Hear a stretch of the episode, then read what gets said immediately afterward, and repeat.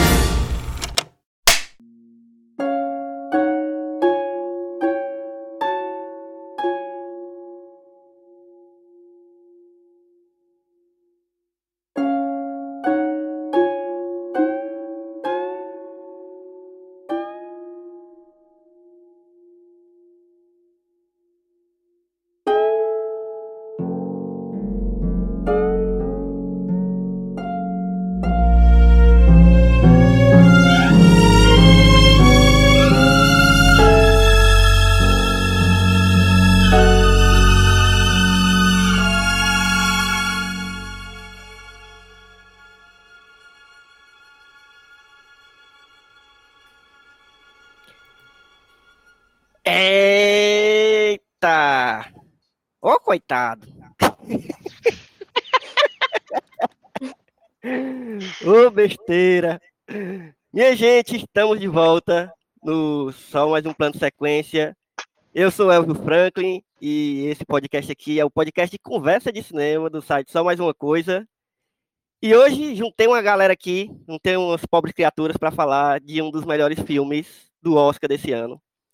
E talvez um dos melhores do ano, não sei, o ano ainda tá no começo, né? Mas a gente já pode cravar umas coisas aí, porque talvez não dos melhores, porque a gente não gosta de julgar muita qualidade, mas com certeza um dos mais interessantes do ano, que já é uma, um adjetivo mais apropriado, talvez. E estamos aqui para falar sobre esse filme. Estou com Milox. E aí, Milox? E aí, galera, é, já queria deixar aqui um aviso que temos uh, plateia hoje, então se eu interromper a conversa para com ler comentários, tá? É do pessoal aqui do chat, do grupo de apoiadores, hein, Elvio? Já te dou Olha esse link só, aí para tu olha comentar só. depois. Então, Olha o privilégio, aí, o privilégio que é você é. ser apoiador desse site aqui, porque você vai ouvir os nossos podcasts gravados ao vivo, você vai estar no nosso grupo lá comentando ao vivo também, vai estar falando, falando é, só coisas interessantes, porque naquele grupo ali, diferente do, do resto da internet todinha, as pessoas são sensatas. É o único lugar na internet onde as pessoas são sensatas hoje, na minha opinião, é o grupo do Telegram do Só Mais Uma Coisa. E de vez em quando tem um insensato lá, mas a gente logo dá uma, uma, uma cutucada assim, ei, mano, peraí, não é assim não. E se respeitam É. minimamente, de vez em quando. É, não, mas só tem gente boa, só tem gente boa. Então eu já aviso logo, se não for, se você não se acha uma pessoa gente boa, nem, nem apoie. Não queremos esse dinheiro, esse dinheiro sujo, mas como, né, você é uma pessoa gente boa, que eu sei porque se você está escutando esse podcast, você é gente boa, você vai lá no apoia-se, é, apoia.se barra só mais uma coisa, tudo junto, e vai dar uma olhada lá nas nossas, nos nossos planos de contribuição, de ajuda, de apoio, e aí você vai considerar se vale a pena se tornar um nosso um padrinho nosso, um, um colaborador de alguma forma, porque eu tenho certeza que você vai querer ser colaborador. Se você já conhece o site, você sabe que a gente produz um monte de coisa massa. Se você não conhece, está chegando agora, vai perceber rapidamente que a gente só produz coisa massa. E, enfim, é, dê uma olhada lá. Mais pro fim do episódio eu vou lembrar você de novo, porque às vezes a pessoa vai, vai escutando aqui a conversa e vai se distraindo. Mas no final eu vou lembrar vocês de apoiar a gente. Mas vou terminar de apresentar a galera que está aqui comigo, né? Além de Milo Costa, de Milox, estou aqui também com Carla Lima. E aí, Carlinha? Uhul. Gente, apoie mesmo. Diretamente somos da todos- República de Curitiba. Pois somos todos pobres, coitados. Então, por favor, apoiem. Oi, oi. Tudo bom? E além de Carla e Milox, estou aqui com Gambit Cavalcante. E aí, Gambit? Oi, oi, olá para você que está me ouvindo, Gambit Cavalcante aqui, e estou vindo para discordar do Elvio, porque nem todo mundo que faz parte da equipe do Só Mais Uma Coisa é gente boa. Eu não sou gente boa, eu sou gente péssima, porque eu tenho que cumprir uma cota nesse lugar, tá certo? Então não contem com, com opiniões prudentes, né, sabe, com coisas inteligentes vindo de mim, porque é, eu tô aqui, eu não vim para o mundo para ser arrebatado. Hum, Olha a língua de chicote. pessoa, uma pessoa que diz, uma pessoa que tem a sensatez de não se achar uma pessoa gente boa, ela é gente boa, mas ela tá negando ao mesmo tempo. Então ela- a contradição tá aí, entendeu? É porque além de gente boa, sou modesta. Aí. Humilde. E é isso, galera. Tô com esse time aqui maravilhoso para conversar sobre esse filme maravilhoso que é Pobres Criaturas, Poor Things, né, de, de traduzindo diretamente do inglês, ou Pobres Coitados, né, também, que eu acho que é um nome até melhor, que é como eu vou chamar o filme a partir de agora, se você estranhar, já tá avisado. E já deixo o aviso logo também que a gente vai conversar, como sempre, com spoilers, porque a gente vai falar detalhes do filme, então não vai ter esse filtro aqui. Se você ainda não assistiu o filme e, enfim, quiser se manter né, sem, sem muitos detalhes, eu recomendo realmente, né, esse filme é um que merece você saber pouco sobre ele antes de assistir. Então você corre lá, assiste o filme, dá, dá esse pause e depois volta aqui e dá o play de novo para continuar ouvindo essa conversa, porque eu tenho certeza que vai ser massa. Mas assim, se você for corajoso também e tiver, não tiver assistido e quiser ouvir do mesmo jeito, é por sua conta em risco. Mas é isso, vamos falar sobre esse filme de do maravilhoso Yorgo Lantimos, que é um diretor que quando ele apareceu para mim, assim, eu lembro que a gente estava na faculdade, eu fiz eu fiz curso de cinema e audiovisual com o Melox, né? A gente entrou na mesma turma e eu lembro que quando eu ouvi falar desse caba pela primeira vez, foi lá no curso de cinema e foi, foi de um filme dele chamado Dente Canino. Que é um filme maluco demais, O maior maravilhoso. filme já feito. Ícone. Cara, eu amo esse filme é eu vou defendê-lo. Eu vou defender para sempre esse filme, tá? Icônico. E aí ele, ele já me chamou a atenção ali, né? Ele já, eu já fiquei, caraca, esse bicho, enfim. Mas enfim, eu tava também chegando ali no curso de cinema, eu tava também, né, na inocência ali, descobrindo um monte de coisa nova, achando que cinema era só Jurassic Park e, e De Volta para o Futuro.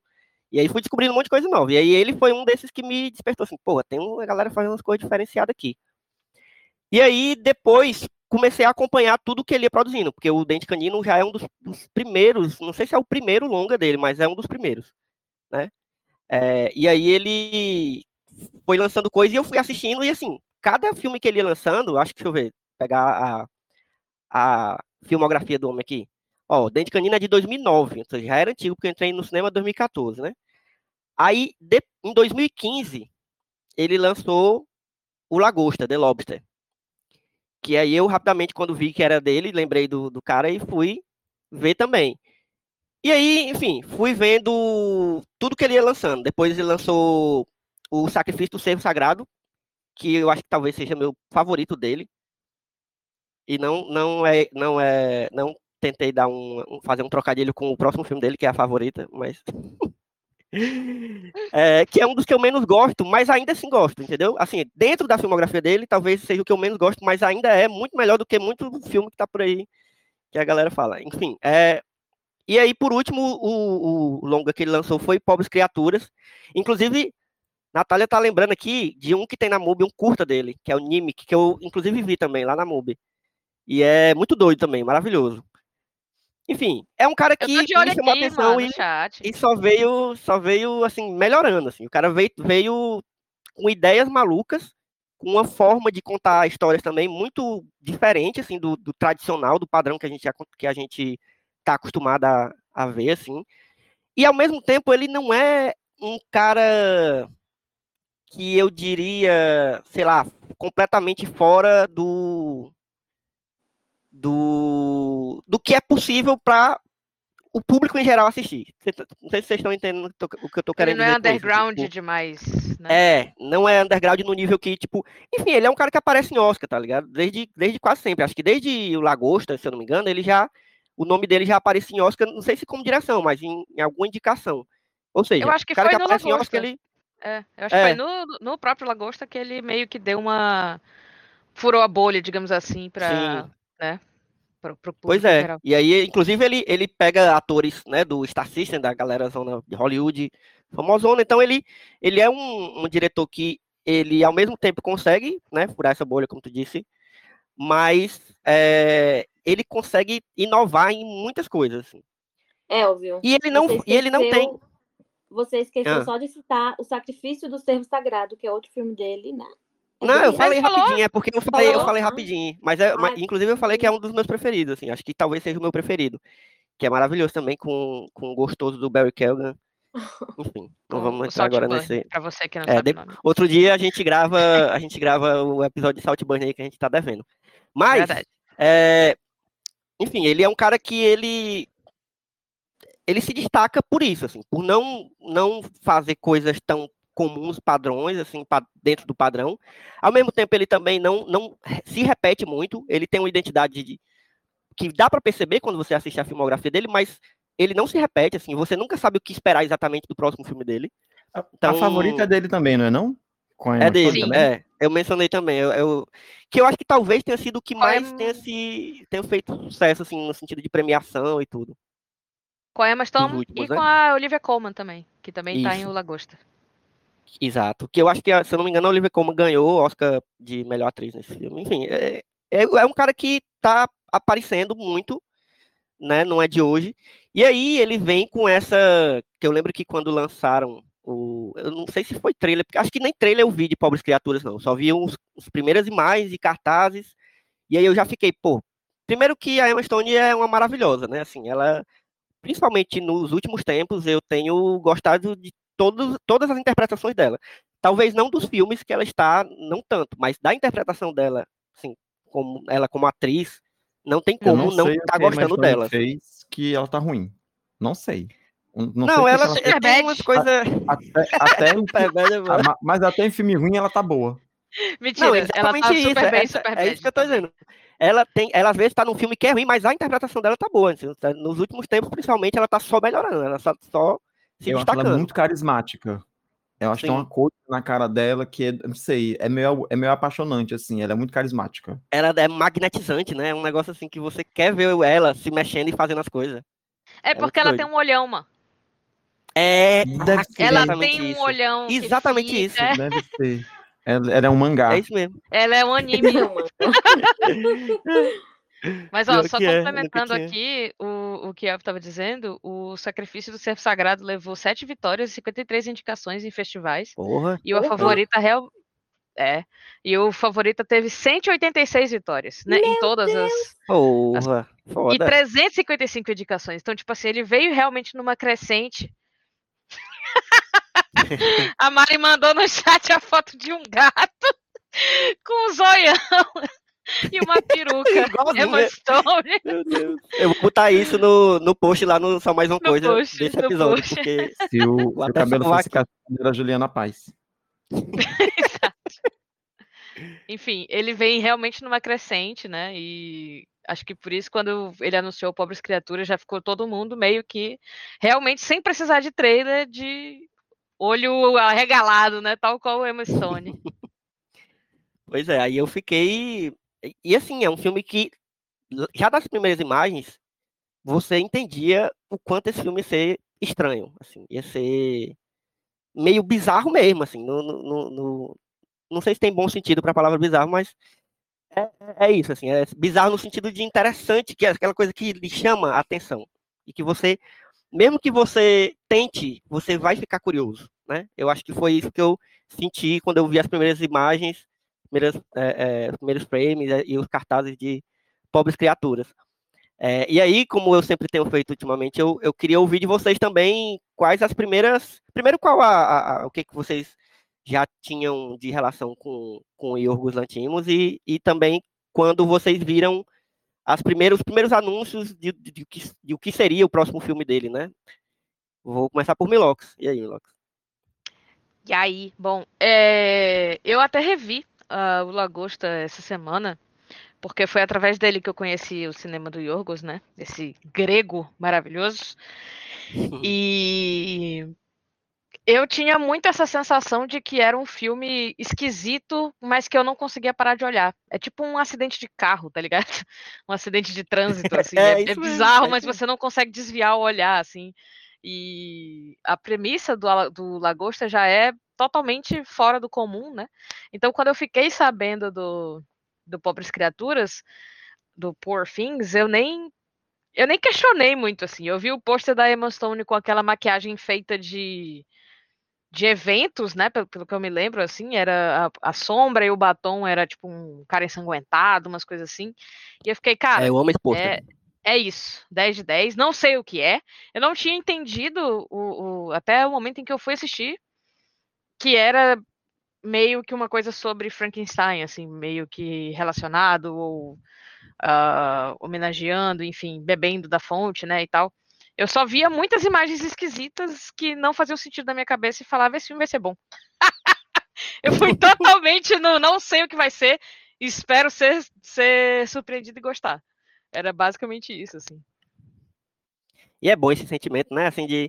A, a, gente tem dito muito isso nos últimos episódios, enfim, onde a gente pode, que a gente tá meio que evitando trailers e muitas divulgações, porque tá muito absurdo, né? E é, aí. Chocado, né? Mas assim, tem coisa que a gente não precisa ver o trailer. Por exemplo, quando você vê, é, escuta falar que vai sair um filme novo do Yorgos Lantimos, eu, eu mesmo já fiquei, tá, é isso, vou querer assistir, não tem mais.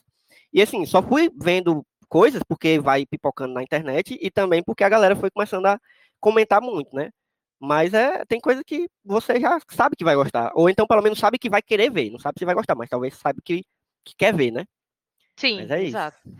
Você sabe que é algo diferente do que provavelmente vai estar tá passando, né? Você sabe que vai ser surpreendido de alguma forma, ou que vai ser esquisito, ou que, sei lá, vai ser, vai te tirar do lugar comum ali. E, pelo menos é isso que eu penso. Assim, ah, o filme do Yorgos Lanthimos vai, vai ser esquisito. Foi, inclusive, foi o que eu disse pra Jai quando eu levei ela sem que ela soubesse de nada. Ela achava que Yorgos Lanthimos era uma marca de Danone e de, de iogurte. E aí eu só falei, ó, é um cara que faz filme esquisito. Tu assistiu o Lagosta? Ela disse não. Então eu falei, bom, então vai ser interessante. E foi isso, foi super interessante ver como alguém que não costuma, tipo, ver filmes muito esquisitos nesse, nesse sentido e assistiu logo Pobres Criaturas, sabe? Porque ela realmente não uhum. esperava por nada. É, eu gosto também dessa, dessa situação de você estar tá observando essa galera descobrindo coisas doidas. Eu, eu fiz isso com o Cris também, levei minha namorada, né, para pro cinema para ver também. E é engraçado que eu tô botando ela para assistir umas coisas, botando assim, né? Ela, eu assisto e ela vai na, na onda e assiste umas coisas junto comigo. E aí, tipo, é engraçado ver o quanto eu estou criando um monstro, sabe? Porque ela vai gostando de umas coisas e eu, eu fico surpreso por ela estar gostando. Porque eu, não, eu fico sem esperar. Mas é isso. E Gambit, como é que. Tu já conhecia o Yorgos? Tu já tinha visto coisa dele? Como é que era?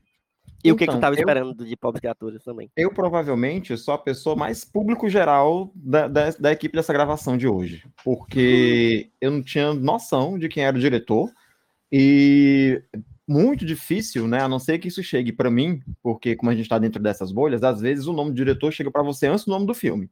Né? Vai ter filme novo do uhum. fulano, uhum. e você sabe que o filme já é do fulano antes você sabe que o filme, qual é o filme que vai, que vai acontecer. Não foi o caso de Pobres Criaturas. Eu não não conhecia o diretor, então assim, não me interessei em saber quem era o diretor. Eu vi o trailer do filme porque eu sou essa pessoa de trailers, eu vejo, se sair 30 trailers, eu vejo os 30. Não tenho muito problema com isso.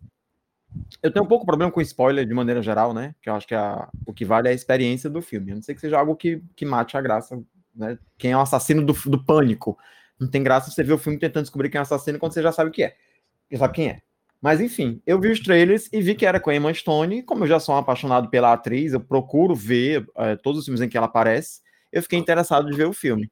É, pelo trailer, o filme já, já me parecia muito interessante, porque tem mesmo essa coisa esquisita e você percebe que o filme é, é estranho, né? E para mim isso já é um bom motivo para assistir, porque é algo que está um, um, tanto quanto, mas não tanto assim, fora do circuito, né? Fora do, do normal.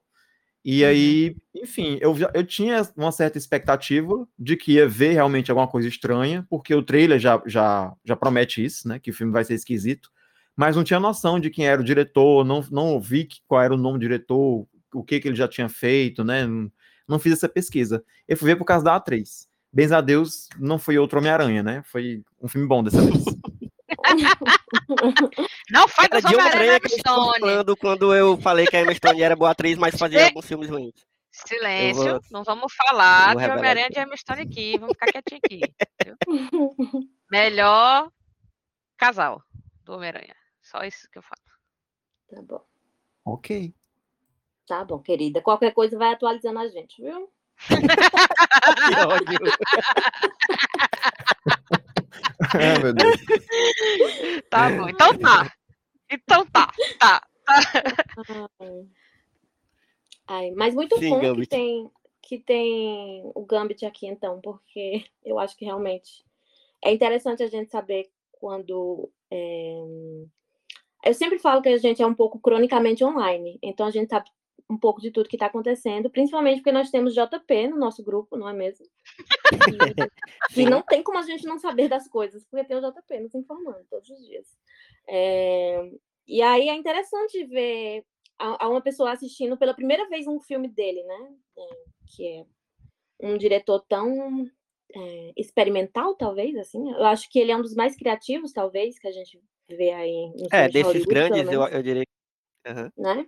Ele ousa em algumas coisas, ele tem as bizarrices dele e a forma dele de contar as histórias, né? E enfim, amo. Eu, eu imagino que, como tudo enquanto, tem aí o- um lado positivo e tem um lado negativo. Porque tem a questão da expectativa, né? Uhum. Enquanto vocês estão É falando verdade. dele, assim, você sabe que o filme é desse diretor, então eu sei que vai ser um filme assim, eu sei que vai ser. Eu posso esperar tal coisa. Mas é a mesma coisa que a gente falava anos atrás do Shalamayan, Chama isso. Né? Coitado, Que ele é- não pode fazer um drama dentro de um apartamento, Então. né? Não, e assim, criou-se uma expectativa em torno aí, né, do universo de tudo que ele faz, de tudo que ele cria, que ele também não tem o direito de fazer um filme mediano.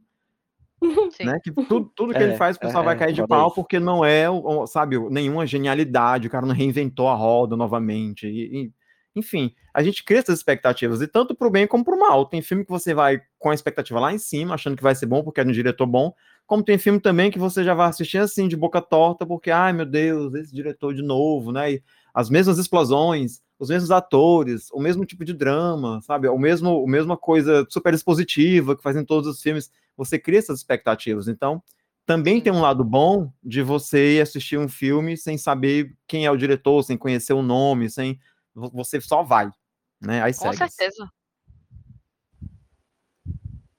É, e, e, assim, uma coisa que eu, eu, eu ia deixar essa, essa questão pro final, mas eu acho que é- esse é um momento bom pra gente pensar sobre isso, já que a gente tá falando do quanto o Yorgos e, e os filmes que ele faz, que ele costuma fazer, são meio estranhos, assim, mesmo que sejam, de certa forma, populares. É, tem um negócio que algumas pessoas falam, assim, não pessoas próximas de mim, porque eu não, eu não convivo com esse tipo de gente. Mas tem uma coisa que eu- algumas pessoas falam, que é tipo assim, ah, esse filme não é pra todo mundo. Eu odeio, essa frase pra mim, ela tá no meu top 5 frases que eu mais odeio. Esse filme não é pra todo mundo. E aí, esse filme tem cara de que pessoas dizem isso sobre ele. Eu não ouvi, como eu falei, não convivo com esse tipo de gente, então estou dentro de uma bolha protegido. Mas vamos, vamos ah, pensar um pouco sobre isso, assim. Esse filme a gente conhece muitas pessoas que eu pelo menos conheço muitas pessoas que gostou, assim. Acho que quase todo mundo que eu conheço que assistiu o filme gostou, assim. Não conheço ninguém que ah, detestei ou então ah, achei muito esquisito, enfim. Inclusive na sala de cinema que eu fui, é, eu, eu vi pessoas, fiquei observando assim, as pessoas quando, eles, quando elas estavam entrando e depois também quando estavam saindo, e tinham pessoas muito diferentes, assim, sabe? E, mas as pessoas estavam demonstrando é, é, é, que tinham gostado do filme, assim, na saída, Uhum. sabe? Tinha uma, tinha uma menina, com uma, uma jovem, assim, tipo, sei lá, com 19 anos, com o pai que era um, senhor, certo? E eles estavam conversando animadíssimos. Assim, não conheço as pessoas, não sei, estou julgando aqui só pela aparência, mas mas eu acho que esse comentário seria. Esse filme seria alvo desse tipo de comentário, de que não é para todo mundo. O que, que vocês acham disso? Tem alguma coisa que é pra todo mundo? Então, É, eu, pois é, eu, então. eu concordo. É, é, assim, já, já que. né, vamos manifestar logo. É, eu acho que, tirando o teu. no- Nossa, um alarme. Deixa assim. Tocou o É. sinal da escola. Por favor, salvem-se. Então, eu acho que tirando o teor classista, né, o teor excludente que essa frase tem, no final das contas, essa é uma frase que serve para qualquer coisa. Porque É, nada é, é para todo mundo, ou tudo é para todo mundo, sendo que é, cada pessoa vai ver a coisa pelo. É só tão óbvio quando a gente verbaliza, né? mas cada pessoa vai ver as coisas pelo seu próprio olhar. É óbvio que, assim, tem um público que tem um pouco mais de bagagem, que tem estudo de cinema, que tem estudo fotográfico, que faz estudo de cores, e vai perceber coisas que estão nos filmes, ou em qualquer coisa, né? Quem estuda moda percebe isso na, na, na, nas roupas, quem, sei lá, quem estuda design percebe isso nos propagandas, nos layouts de site, e tem coisas que o grande público vai perceber pela, unicamente pela sua ótica, né? Não é todo mundo que vai estar na sala de cinema e vai perceber ah, o, o, a, a, categoria de cortes, né, edição usada nesse filme, a sonoplastia, sei lá das quantas, e a, a, a granulagem do, do, da imagem. Sim. Então, né, é, é, nenhuma coisa é para todo mundo, sendo que tudo é para todo mundo de, todo, de toda maneira, só que cada pessoa vai perceber aquilo pela sua própria ótica. Uhum. Perfeito. É. É isso, concordo. Estou contemplado. É isso mesmo. Porque é porque é, é, é aquele negócio. É, quem fala esse tipo de coisa, geralmente é porque gostou do negócio e tá talvez querendo se promover como uma pessoa acima da média do popular, entendeu? Isso é ridículo, assim. Isso é, eu entendi é o que poucas que pessoas entenderam, né? Porque eu tenho uma visão é, especial. Geralmente é uma defesa. Exatamente, exatamente. Ah, eu geralmente é um homem hétero. Sim. geralmente é o, é o personagem do Mark Ruffalo, né? Que, do, que fala ah, isso. Sim, isso mesmo. O cara Ou então que se é o, sabe é o... ensinar tudo pra mulher. É, exato. exato, é o que do Poderoso Chefão, entendeu? tá, Olha, eu vou te mostrar aqui um filmaço, mas tu tem que ouvir eu falando várias horas enquanto o filme tá passando, que é para tu entender de verdade o filme. Tipo isso. Hum, nossa. É, tá. Acho que é, o, o, ruim de, de chamar pessoas que sensatas, só pessoas sensatas por mesa, é porque a gente vai concordando uns com os outros e não tem. Ninguém bate mas é boca, isso, né? Mas aqui, é, realmente, é, é, nessa, nessa questão eu, eu, já esperava que... filme que não é pra todo mundo, não. Né? Vou fazer um personagem aqui, de repente, sei lá. Ah, e, não, e, aquela de que o diretor é pretencioso eu... também? Vamos, vamos, vamos puxar essa também. Ah, essa não, mano. Essa é eu demais. Puta que ah, pariu. Bom, eu, enquanto homem, preciso dizer que não me senti representado nesse filme, porque todos os homens desse filme são estereótipos idiotas da masculinidade. E não importa é que mais... esse filme tenha sido dirigido, escrito por, um, por homens, né? E o livro é de um homem. Exatamente, era isso que eu ia falar, porra. Homens, mais Olha uma aí. vez, querendo falar da sexualidade da mulher. Que absurdo. Inclusive, eu aqui calando uma coisa que Carla ia falar, e veio um homem e falou em cima. Exato. Mas é, é a sociedade que a gente vive é essa aí. Ah, mas já que a gente entrou nesse Nossa, a gente se autocancelando aqui. já, que, já que a gente não, não tem hater, vamos ser hater de nós mesmos, né? É... Falei que não tinha gente boa aqui. Mas o filme é, é polêmico, tá? Eu vi. É, esses dias eu vi uma entrevista, a gente falou sobre isso rapidinho aqui brincando, mas eu vi uma entrevista esses dias da Emma Stone falando sobre isso, sobre como ela se sentiu, se ela não acha que é, aquele filme seria melhor contado por uma mulher e não um homem, né? Uhum. E ela disse que ela só aceitou fazer esse filme porque ela também é produtora do filme, então ela também dava pitaco nas coisas que poderiam acontecer ou não. Então ela tinha né, esse, é, esse tipo de poder nos bastidores dos filmes para fazer só aquilo que ela também achava que chegava no limite dela, né? Então não houve uma exploração nos bastidores, pelo menos até onde a gente saiba, em relação a isso, por ser um homem contando uma história de uma descoberta, né, da, não só da sexualidade, mas da descoberta enquanto sujeito mesmo de uma mulher. Mas eu tenho um pouco de preguiça desse debate mas fui eu que trouxe ele, desculpa. É, eu vi. Não, eu Igual eu perguntando do teu dente, dizendo que tinha gatilho, não queria saber. Basicamente isso. Eu vi, eu vi uma galera reclamando por causa do excesso de nudez do filme, acho que era a entrevista que, que a Carla estava citando era essa, né, Carla? Dela uhum, falando da, do excesso de nudez, porque ela não estava desconfortável em aparecer nu, se ela, se ela achava que era necessário, né? Né? E ela disse que não se sentiu abusada em ter que fazer cenas sem roupa, porque ela também decidiu por aquilo, né? Ela também estava envolvida na, nas decisões artísticas do filme. E, mas eu, eu gosto quando, quando trazem esse assunto, porque é, a gente tem. Se você me afastar muito do tema do filme, por favor, você me corta aqui, né? Não, não, um problema esperando, a gente, esperando a gente entrar nisso, exatamente. entrar no filme. A gente tem uma visão, uma visão um pouco grotesca de quando, de quando se usa o termo lugar de fala. O lugar de fala ele não é para ser um termo excludente. Ele não é para dizer que uma pessoa não pode falar sobre determinado assunto. O lugar de fala ele, é só um termo indicativo. Ele indica de onde vem, de que lugar vem aquele discurso, né? O senhor está falando aquilo enquanto homem, enquanto mulher, enquanto pessoa LGBT e, e etc. E é, eu, eu, eu acho bom que tenha o um exemplo desse filme, porque, apesar de saber que homens cometem falhas grotescas quando falam de experiências que não pertencem a eles, não pertencem a femininas, também existem as exceções. Existem casos como, por exemplo, o George Pérez, que escreveu Mulher Maravilha nos anos 80 e que é um dos maiores escritores da personagem, enquanto tem muito homem que escreve a personagem mal e porcamente. E talvez o caso desse livro e da, da, da adaptação do livro para o cinema também seja esse exemplo, né, de que é, com, com, com alguma boa vontade, com um pouco de pesquisa, estudo e perguntando para as pessoas certas, homens também podem produzir trabalhos bons que falam sobre mulheres, muito embora que ela não seja a experiência que ele mesmo viveu. Sim. Até, até porque... porque... Não, Oxi. vai, cara. Vai, vai, vai. Até... vai. A gente falou igual, até porque. É, até porque, é, por exemplo, sei lá, qualquer pessoa que vai escrever um livro é, e que vai criar personagens vai falar sobre experiências que não necessariamente elas viveram, né? É, sei lá, se no seu livro tem um deficiente, alguma pessoa com deficiência, é, e você não é uma pessoa com deficiência, então você não sabe exatamente como é ser uma pessoa com deficiência.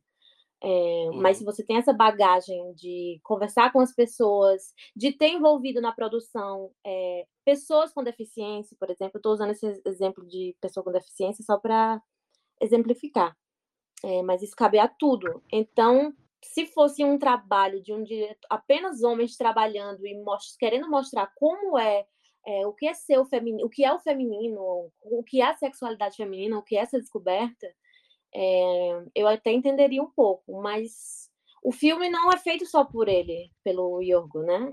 É óbvio que ele tem um peso maior, mas é como a, a gente comentou sobre essa entrevista da Emma Stone, que ela uhum. também é produtora do filme, então ela estava envolvida, então ela só fazia o que ela achava que é, dava para ser feito, né? Então é... é... que também vem muito, acho que tem muitas camadas nesse, tanto na recepção do filme quanto nas polêmicas que podem envolver ele, e, e, e, acho que uma delas é essa, sim, mas também tem essa ideia de, de cinema de autor, né, onde o diretor é o grande autor, dono Isso. do filme, dono de tudo, e que não uhum. tem uma uma, autoridade, uma autoridade no sentido de, de criação, né, dos atores envolvidos, da produção envolvida, enfim.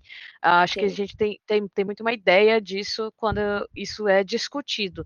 Mas também acho que é legal a gente conversar, se, se vocês tiverem interesse, não sei, uh, de, de, de como esse filme meio que brinca com isso. Eu sinto que ele tem uma intenção, quando eu assisti, pelo menos, de incomodar e depois aliviar e depois criticar e depois incomodar de novo, meio que é uma inquietação dentro do filme, tanto que ele traz essa trope do do Born oh meu Deus, do hum. Born Yesterday. Eu sei, sempre. É... Né? O Born Yesterday, o Sexy Born eu sempre Yesterday. Lembro, eu sempre lembro de Quinto Elemento, né? Que é um exemplo. É, né? é o maior, maior exemplo de, de, de, de dessa trope é desse tropo, aliás, é, é o Quinto Elemento. Nasci sexy ou... ontem.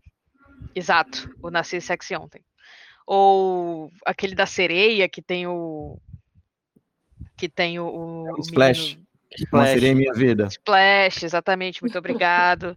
Então, assim, quer esse estereótipo, digamos, da, da menina que literalmente nasceu ontem, não sabe de nada, e aí ela se apaixona por um cara que é totalmente medíocre e ela só acha ele incrível porque ela literalmente não tem nenhuma experiência, né? Então, e ela, e ela é naturalmente sexy. E ela é naturalmente sexy, obviamente. É, ela não acabou tem... de nascer, acabou de chegar no mundo, mas já é uma gostosa, com roupas diminutas e que ela se movimenta, se mexe, né? Ela fala sempre com a é, please, best card, please. E ela não tem noção, né? Da, é, é como se ela fosse sexy sem ser vulgar. Sim. Ela não tá fazendo isso porque ela uhum. quer ser sexy. Ela apenas é sexy. Ela já nasceu assim. Ela já nasceu assim, ontem. E aí ela conhece o cara hoje e ele é o homem da vida dela. E, e acho que o filme brinca com isso, usa isso conscientemente, entendeu? E não só isso, né? Tem outras coisas que acabam acontecendo dentro do filme que vão ser discutidas aqui fora e tem uma repercussão aqui fora, que é a questão do male gaze, por que que, uh, que, que, tem essa nudez frontal da, da Emma Stone excessiva e tal, e isso incomoda principalmente a geração mais nova, a geração Z, e a galera que fala que, ah, que cena de sexo desnecessária, né, o que é que é uma cena desnecessária, o que é que é uma cena necessária no filme e tal, o que é realmente uh, que pode ficar sendo cortado no filme até ele virar um TikTok, o que que é isso, né? Então, são pontos que o pessoal do, do chat está até trazendo aqui. A Nath falou, que a Natália falou da, da, geração Z odeia sexo, e isso é muito perceptível, assim, acho que quando você encontra, procura opiniões sobre o filme, você vai encontrar no Letterboxd, por exemplo, gente falando que as pessoas que estão amando esse filme não entenderam que, na verdade, ele é misógino e tal. Eu vi algumas coisas sobre essa, assim, assim que eu fui é, cadastrar, né, que eu vi lá, e fiquei, bom, eu, eu, eu acho que esse filme bagunçou a minha cabeça um pouco, eu achei isso bom, entendeu? Porque eu fiquei saindo dele pensando sobre isso. Não sei se é uma, uma discussão uh, que está escrita em pedra. Eu acho que ele, eu acho que ele totalmente faz isso para realmente incomodar e depois fazer você pensar e daqui a pouco você não sabe se você gosta, se você não gosta, sabe? Eu fiquei totalmente cinza durante o filme. Assim, eu fiquei, meu Deus, eu não sei se eu tô achando isso genial ou se eu tô achando isso ruim, sabe? Pelo menos essa foi a minha sensação enquanto eu assistia, assim. Só que depois eu saí amando o filme. É isso que eu quero dizer, assim, no final uhum. das contas. Eu, eu gosto quando um filme, principalmente, e, e isso tem acontecido, acho que nos últimos anos, sei lá, na última década, que como a, a quantidade de informações e possibilidades de, de acesso à informação né, da galera com a internet, no advento da internet, né? e, e, a galera tá conseguindo mais acesso a, enfim, é, discussões, debates pela internet, o que nem sempre é saudável, quase sempre não é saudável, mas às vezes gera um, um debate legal. É, algumas pessoas têm feito filmes que elas sabem que o filme vai ser além do filme. Vocês estão entendendo? O filme, ele não é só aquela aquele tempo de, de tela que você vai lá, assiste. Ele, ele, obviamente que desde sempre os cineastas sabiam que as pessoas conversam sobre um filme que assistiu, mas hoje isso está amplificado de um jeito absurdo, assim, que não tem nem comparação com, sei lá, 100 anos atrás. E aí, eu acho que esse é um tipo de filme que, assim, também posso estar tá botando palavras na boca do Yorgo Lanthimos, mas eu, eu acho que é um tipo de coisa que a, a galera faz, que eu acho que é como o Barbie, por exemplo, que a galera sabia, meio que sabia mais ou menos o, o que é, esse filme ia gerar de discussão para além dele, entendeu? E, e, aí o próprio filme, é, é isso como, como vocês estavam falando, o fato do próprio filme ser, é, primeiro, é, é, inspirado num livro já do, do, começo dos anos 90, que foi escrito pelo, por um homem, né? É, e aí vem a adaptação agora que é dirigida por um homem, escrita por um homem e que toda essa questão que, que Milox aí eh, lembrou que, que a gente dá hoje o nome de male gaze, que é basicamente o olhar masculino, né, uma visão uhum. masculina, da, da, da, ou um, um, ponto de vista masculino, isso é, é claramente proposital, assim, para mim, no filme, isso é proposital. É, esse filme, se tivesse... Enfim, eu não gosto nem de pensar outra pessoa dirigindo ele, porque eu acho que o fato deles ter esse ponto de vista é parte do filme, sabe? Sim. É, é, é uma das discussões do filme, é uma das chamadas. Né? E, Até usando o olho de peixe. Exatamente, tem um momento que o olho de peixe tem veias no olho. Não sei se alguém percebeu isso. Porra, sim, mas, eu percebi. Tá ligado? Tem, não é toda não é sempre, mas tem um momento específico que eu não lembro qual é agora, só que eu só percebi o que é o olho de peixe, que é aquela câmera que deforma, né? Deixa tudo meio arredondado na, na, na, nas pontas uhum. ali na, do, do, círculo, tinha veias, como se você realmente estivesse dentro do olhar de alguém. Estivesse vendo de olho regalado. É. Isso. Eu queria que Michael Bay tivesse dirigido esse filme. Ó, tem, umas, tem uns comentários interessantes aqui no chat, eu vi que eu acho interessante a gente puxar aqui para discussão. Boa, vai, vai puxando O Sol tá dizendo aqui, acho que isso é um ref... vocês acham que isso é um reflexo da extrema exposição sexual dos anos 2000, a galera meio que, pega, que, que pegou a versão. essa é a versão ao sexo da, da, da geração Z, né? E a Natália tá discordando, dizendo que a avó dela teve 15 filhos e que ela provavelmente vai gostar de Poor Things. é, eu, eu, sinceramente, acho que, na verdade, é uma exposição a discussões vazias sobre esse tipo de pauta. Na internet, uhum. basicamente. Eles crescem com esse tipo de, de, discussão sendo feita, só que as discussões que são feitas uh, na internet são vazias. Então, a pessoa cresce com o Twitter, é isso que acontece, entendeu? É, então, é foda. Eu, eu acho que a, a palavra que o Milox está procurando é, é, a extrapolação da militância. É... Eu acho que tem, tem uma coisa assim de que a, a, a militância. Ai, gente, vou aproveitar essa oportunidade de fazer isso. É que a militância não é para todo mundo. é, é, porque acho que a galera, a galera é, entendeu essa a questão do, da defesa do corpo feminino, né, do direito do corpo feminino, da, da, da a contramaré da hiperexposição da sexualização feminina, né, acabou sendo é, a, vou, eu vou usar o, o, termo muito conhecido no X, que é a questão da gay Damares, né? O pessoal fala muito da gay Damares, que são essas gays conservadoras, que falam mal de sexo casual, que falam mal de nudez, sabe? Uhum. Esse pessoal que detesta uhum. que tenha sexo nos filmes, que é o, o, o que a gente está debatendo aqui. Então parece que a, a, militância chegou errado nesse ponto. Foi uma coisa que é, era para ter uma contextualização, era para ter uma função social, mas acabou se tornando acho que como, como agora não sei se foi a Natália ou se foi o Sou que falou isso aqui na, na, no chat, essa, essa discussão rasa feito um pires. É o Sim. não querer por não querer, sabe? Não tem uma motivação. Tanto que tem, tem um, chega um momento que a gente vê um filme como esse, como Poor Things, que não tem por que você problematizar esse tipo de coisa, as pessoas estão aí, sabe? Tipo. não tem como problematizar isso nesse filme. Sabe? Eu é. entendo a, a, a, hipersexualização, por exemplo, da Mila Jovovich lá no, no Quinto Elemento, por exemplo, com várias coisas, várias cenas, ângulos, né, que são desnecessárias mas é, é, não vejo problema na Mulher Maravilha fazendo sexo com o Steve Trevor no primeiro filme, por exemplo. Entendeu? É umas coisas que são. O, pessoal extrapola demais a, a, é a questão. Cada coisa é uma coisa e o contexto nunca é visto. Fica é... só analisação de Twitter, que agora é X. É, caso. que é muito raso. E, e não se aprofunda, enfim, não, não se discute as coisas com cada um no seu lugar, né? É tipo assim, ah, isso aqui é errado e isso aqui é certo e acabou e não tem nuance no meio disso.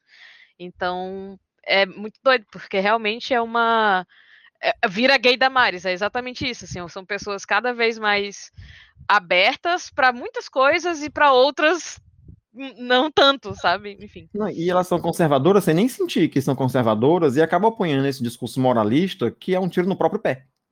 Exato. É... Deixa eu ver qual é a próxima pauta aqui, que eu tô. Mas eu acho que essa, essa, todas essas discussões que, inclusive, vão além do filme. A gente ainda nem começou a falar de, do filme em si, né? A gente tá falando aqui de tudo meio que tá ao redor. Então, mas, mas isso é foda mesmo, porque ele é um filme que, que meio que pede isso também, né? Esse tipo de discussão. Porque ele é um filme que, que ele não, não, não tá nesse contexto atual à toa, né? Eu acho que ele veio numa hora bem boa, assim, para trazer esse tipo de discussão. É, mas assim, vamos, vamos começando a entrar no filme, assim, porque é, inclusive uma coisa que quando a gente estava falando das primeiras impressões que a gente teve, né, antes mesmo de assistir o filme, de, de quando vimos as imagens, é, Milox falou, acho que foi Milox, falou que, que lembrou que percebeu, na verdade, que tinha alguma coisa com Frankenstein no filme, porque. E eu também, obviamente, também pensei isso, mas eu tinha certeza que era só uma nova versão do Frankenstein, onde o, o William Defoe ia ser o Frankenstein, porque as imagens dele me diziam aquilo. E ah, ela, sim, a Emma Stone, né? seria a, a doutora Frankenstein, a doutora, né? O médico, o médico, na verdade, o tipo. O, o que faz? O Frankenstein. É, não, o, Frankenstein, na verdade, é o. É, é a gente confunde é. porque é o monstro Frankenstein é, o médico, exatamente. O monstro seria o William Defoe, é verdade. Então, toda vez a gente. Mas, assim, claramente ia ter alguma coisa a ver com Frankenstein. E, de fato, tem. Inclusive, toda essa discussão que a gente estava tendo aqui, muita gente vinha com a discussão de que ah, é uma versão é, de Frankenstein, onde é uma mulher, na verdade, que é a criatura, e que é pelo ponto de vista de um homem, enquanto o, o Frankenstein original, né, da Mary Shelley, ela é uma mulher, sei lá, uhum. no, há um século, sei lá quanto tempo atrás, e que um século não mais, acho que é do final do, do século XIX, enfim, nem antes lembro. do Orkut, antes Mas, do Orkut. É, exatamente, ou seja, faz bastante tempo. E é escrito por uma mulher, foi escrito por uma mulher jovem, né, a Mary Shelley na época, e é um filme completamente, um filme, ó, um livro completamente inovador para a época, né, bem transgressor, e que é considerado, sei lá, um dos pais da ficção científica ali no, naquele tempo. Mães, né, no caso. No caso, é, é verdade. Enfim, mas e aí no fim das contas, eu acho que não tem tanto a ver assim com Frankenstein. No, na, quando, depois que eu vi o filme, eu fiquei pensando, não tem assim, é, é, é um, é um, é um erro bem... ali, naquele começo é, e acabou. Não, é, é, é, é, como se fosse uma, tem uma leve referência, sabe? Tem uma, alguma base, mas não é, não é um, um Frankenstein reescrito, é outra coisa. Sim. É, outro assunto. É uma outra levantada coisa, de chapéu. Versão tá ligado? É, é, é, verdade. Ele começa, ele começa em preto e branco, ele tem essa coisa, é, né? Tem ele ali, o, o, Dafoe todo costurado e tal. E aí você remete a isso, mas logo depois ele, bom, você, é, é legal porque... aqui, né? Mas não vai ser isso, é isso aqui, ó. Pá. O, o plot é outro, né? Não é? O uhum. Frankenstein era o quê? Era, ou ele tentando fazer o quê? Se, se socializar, né? Apaixonite pelo pai lá e todo mundo achava ele feio e mataram ele porque ele era feio. Mas não tem nada a ver com, com, com, é. com, com, os coitados. É outra coisa. Ninguém quis matar ela porque ela era feia. Pelo contrário. Ela nem era feia. É, é. Talvez... Mas é, eu acho que é exatamente aí que começa a brincadeira. A brincadeira, exatamente. É, porque... porque ela é o Frankenstein, só que mentalmente, né? Ela não é. É, porque eu acho que talvez a relação maior Gente, que tenha com o Frankenstein seja essa coisa. Por favor. Por favor. Mas não, não é uma teoria, realmente é remetido a isso, gente. Tá, tá... Mas, mas é assim, é eu acho que a coisa que se aproxima seja isso que o Léo está falando, né? Que é a inocência de uma criatura que, que foi construída ali. Ela não é natural, vamos dizer assim, entendeu? Ela uhum. foi. Ela tá fora, ela tá, ela é antinatural, na verdade, porque ela, ela burlou uma regra da natureza, que é morrer. Então, o, inclusive, eu acho que a gente pode falar Voltar um pouco sobre. Morrer todo mundo é, morre. É, tá exatamente. Morrer, morrer seria a regra, né? Mas voltar à vida seria a, a, quebra dessa regra. Não, esse filme ele é altamente filosófico. Eu, eu tô. Eu, eu, desde que eu assisti, minhas aulas de filosofia são outras hoje em dia. Eu já eu sempre penso nesse filme. E o pior é que eu não posso nem dar como exemplo, porque meus alunos não assistiram e nem podem assistir, né? Porque é, acho que tem, posso... não tem cabeça ainda para isso. Posso levantar uma, bola, uma bola polêmica aqui para esse, é.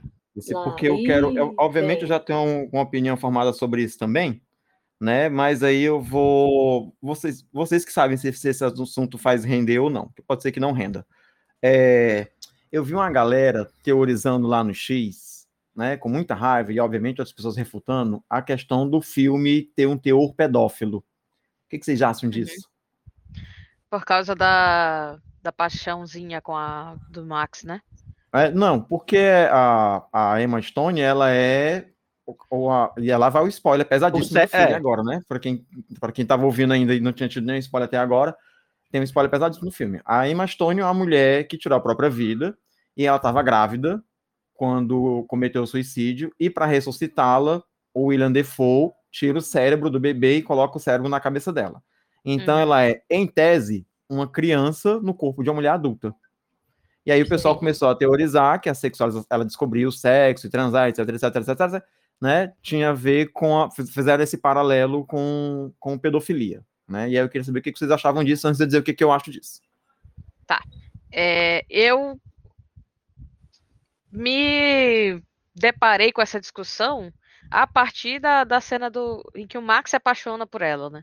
Porque é a partir desse momento em que esse assunto entra no filme, digamos assim. Uh, e o Max se apaixona por ela enquanto ela ainda é, de fato, né? De, enquanto ela ainda age como uma criança, digamos assim. O Mark Ruffalo já entra numa fase um pouco mais desenvolvida, né? Mas eu não tenho exatamente. Eu não acho que é por aí, assim. Uh, eu acho que é, é, é daí que eu, que eu, falo que vem o incômodo, em primeiro lugar, porque é muito próxima essa cena, né? Uh, a cena em que a gente descobre que ela tem um cérebro de neném, digamos assim, e a cena em que o Max se apaixona por ela ou sente uh, os, os, primeiros sentimentos por ela, o Max sendo esse cara que está cuidando dela ali desde o de, do começo, anotando toda, uh, uh, todo o desenvolvimento dela. E aí é que eu acho que veio o incômodo, pelo menos para mim. Mas logo depois, é, eu entendi, ou pelo menos eu senti que não era, não era sobre isso. É uma criança no sentido de realmente descobrir o mundo. Então, eu não acho que tenha. Eu não acho que tenha esse viés, assim. Uh, uhum não sei o que, que, que tu acha, Gambit. Eu acho que as pessoas, como a gente estava comentando antigamente, estão tirando todo o contexto e pegando uma, sabe, um, um pedaço menor do filme e, e, extrapolando ele numa discussão que esvazia a parada, sabe?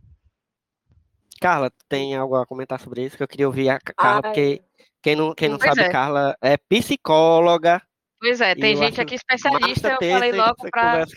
Ai, gente, isso, isso nem passou pela minha cabeça e eu felizmente nem Olha aí. Tá passando na minha frente. Então, é... que pedofilia, gente. A menina, olha, é muito difícil, porque as pessoas acham que criança. Lá vou eu, gente. Ai, meu Deus, perdão. Mas. as, pessoas... as pessoas acham que crianças, por exemplo, são seres puros anjos do céu que não sabem que as partes do corpo delas pode dar algum tipo de prazer. As crianças descobrem isso com o tempo, pessoal. E no caso da Emma Stone, a gente nem sabe a direito. Baxter. Isso, a Bela, a gente nem sabe direito como que qual a idade que ela tem quando ela tá nessa fase da descoberta sexual dela, porque o crescimento dela também é um pouco diferente, né? O tipo de uhum. amadurecimento, uhum. enfim. É... Então, eu acho que não tem nada a ver, no fim das contas. Uhum. Porque eu, não, eu nem consegui enxergar por esse lado. É, eu realmente só estava vendo. Hum, não vejo pedofilia da parte, por exemplo, do William Defoe, que é o pai dela, né? O God. E. Porque ele cuida dela, ele, claro, não demonstra. Eu acho ter... que é mais da, é, eu acho que é mais da parte dos, dos interessados aí, digamos. Dos interessados. Claro, mas é. aí, ah, entendi, entendo. Mas não sei, gente, porque eu acho que é o foco. Eu acho que é uma viajada. Tu acha que é uma viajada da internet? Eu acho que o filme é a descoberta, descoberta, entendeu? De um ser humano, enquanto ser humano. Um ser humano uhum. que o corpo dele pode trazer prazer, o corpo dele pode trazer tristeza, é, ele tem direito de escolha da própria vida, a descoberta do mundo, né, das outras coisas, do que está lá fora. É... De si mesmo. Exatamente, sabe? Essa descoberta realmente de se enxergar quanto sujeito no mundo. É, Para mim é isso o filme, tá? Então uhum. eu realmente nem, nem pensei, não passou na minha cabeça enquanto eu assisti, eu depois de que eu assisti é, esse tópico de, de pedofilia, pelo menos. Eu acho que esse filme tem vários, vários tabus sendo quebrados. Eu consegui escutar dentro da sala de cinema. Mas é, mas, é, é, mas é verdade, porque ele, ele. Só o fato dele trazer essa discussão, porque assim, é uma pessoa que comenta isso, se o filme tem teor pedófilo, o que, é que a pessoa quer dizer com isso, né? Assim, tipo, se a pessoa é, esse filme despertou a discussão para essa pessoa, é, né? Esse, essa, sei lá, esse, essa vontade de falar sobre isso. Tudo bem, aí eu não posso, né? É, é a pessoa, isso é você que está dizendo. Agora, se você está tipo, sei lá, acusando o filme de defender ou de é, mostrar, aí, aí é putaria. Aí para mim, aí não faz sentido, entendeu? Porque eu acho que o filme ele toma várias liberdades meio porque o filme é uma fantasia, no fim das contas, também, né? Apesar é, de ser é... de toda fantasia, né? Trazer muito do contexto real, claro, é, é uma grande alegoria, né? Enfim. Mas é uma fantasia, ele toma certas liberdades que, se você teve uma certa interpretação, meu filho, então a culpa é sua. E aí lide com isso. Entendeu? Não vá botar a culpa no diretor, nem. Porque assim, às vezes o diretor é, é desgraçado mesmo, é filho da puta mesmo. Mas assim, não acho que isso aqui seja o caso, não, sabe? Meu amigo Yorgos Lantimos não faria uma coisa dessa. Eu conheço ele muito bem. Mas, mas Gambit, quero ouvir tu agora, depois de ouvir a gente. Tá. Então, é, eu acho que eu, eu não, posso, não podia concordar mais com vocês três ao mesmo tempo, porque eu concordo muito. Principalmente com essa polêmica que a Carla levantou, né, de que a gente associa muita, uma certa pureza a crianças, né, e que dentro da psicologia a gente entende que funciona de uma maneira um, um, tantinho diferente, né? É, mas enfim, o que, eu, o que eu imagino que possa ser o equívoco que aconteceu, pelo menos pelo que eu entendi ali na, nas poucas, nos poucos caracteres que eu li no X, né, é que por, por ela ser, por ela ter um cérebro de criança, muito embora ela esteja no corpo adulto, as pessoas ficavam pensando nesse desenvolvimento dela, tal qual uma criança se, se desenvolve no mundo.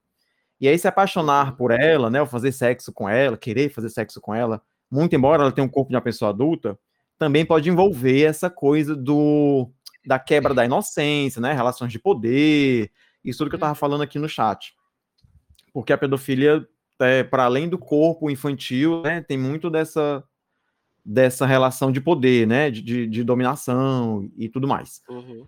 Porém, o que eu acho que faltou de compreensão, me desculpe se eu estou soando com alguma soberba aqui, porque eu não sou mais inteligente do que ninguém, mas às vezes a gente fica muito atento para certas coisas e esquece de ver a contextualização, a contextualização toda. É que apesar de a personagem, a, é Bela, né, o nome dela, a é. Bela ter um cérebro de criança, ela não tem um desenvolvimento na mes no mesmo é, na mesma velocidade, né, com a mesma dinâmica que uma criança tem.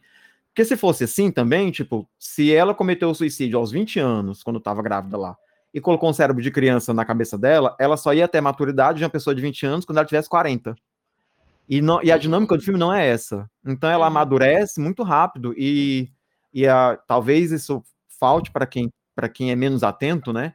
É você perceber como é que é a, a dinâmica de corpo dela, né? A, a, a química corporal, do trabalho corporal que ela faz durante o filme a, a uhum. maneira como ela desenvolve a, desenvolve a fala, a, a, coordenação motora, o jeito que ela anda, né, e o entendimento de mundo. Eu percebi, quando eu percebi que ela estava começando a se sexualizar, para mim é como se ela estivesse chegando na puberdade, é como, como se ela já tivesse 13, 14 anos. Uhum, ela começou exatamente. a sentir, é, não é? Ela começou a, a, a tocar e veio dela. corpo dela. É exatamente.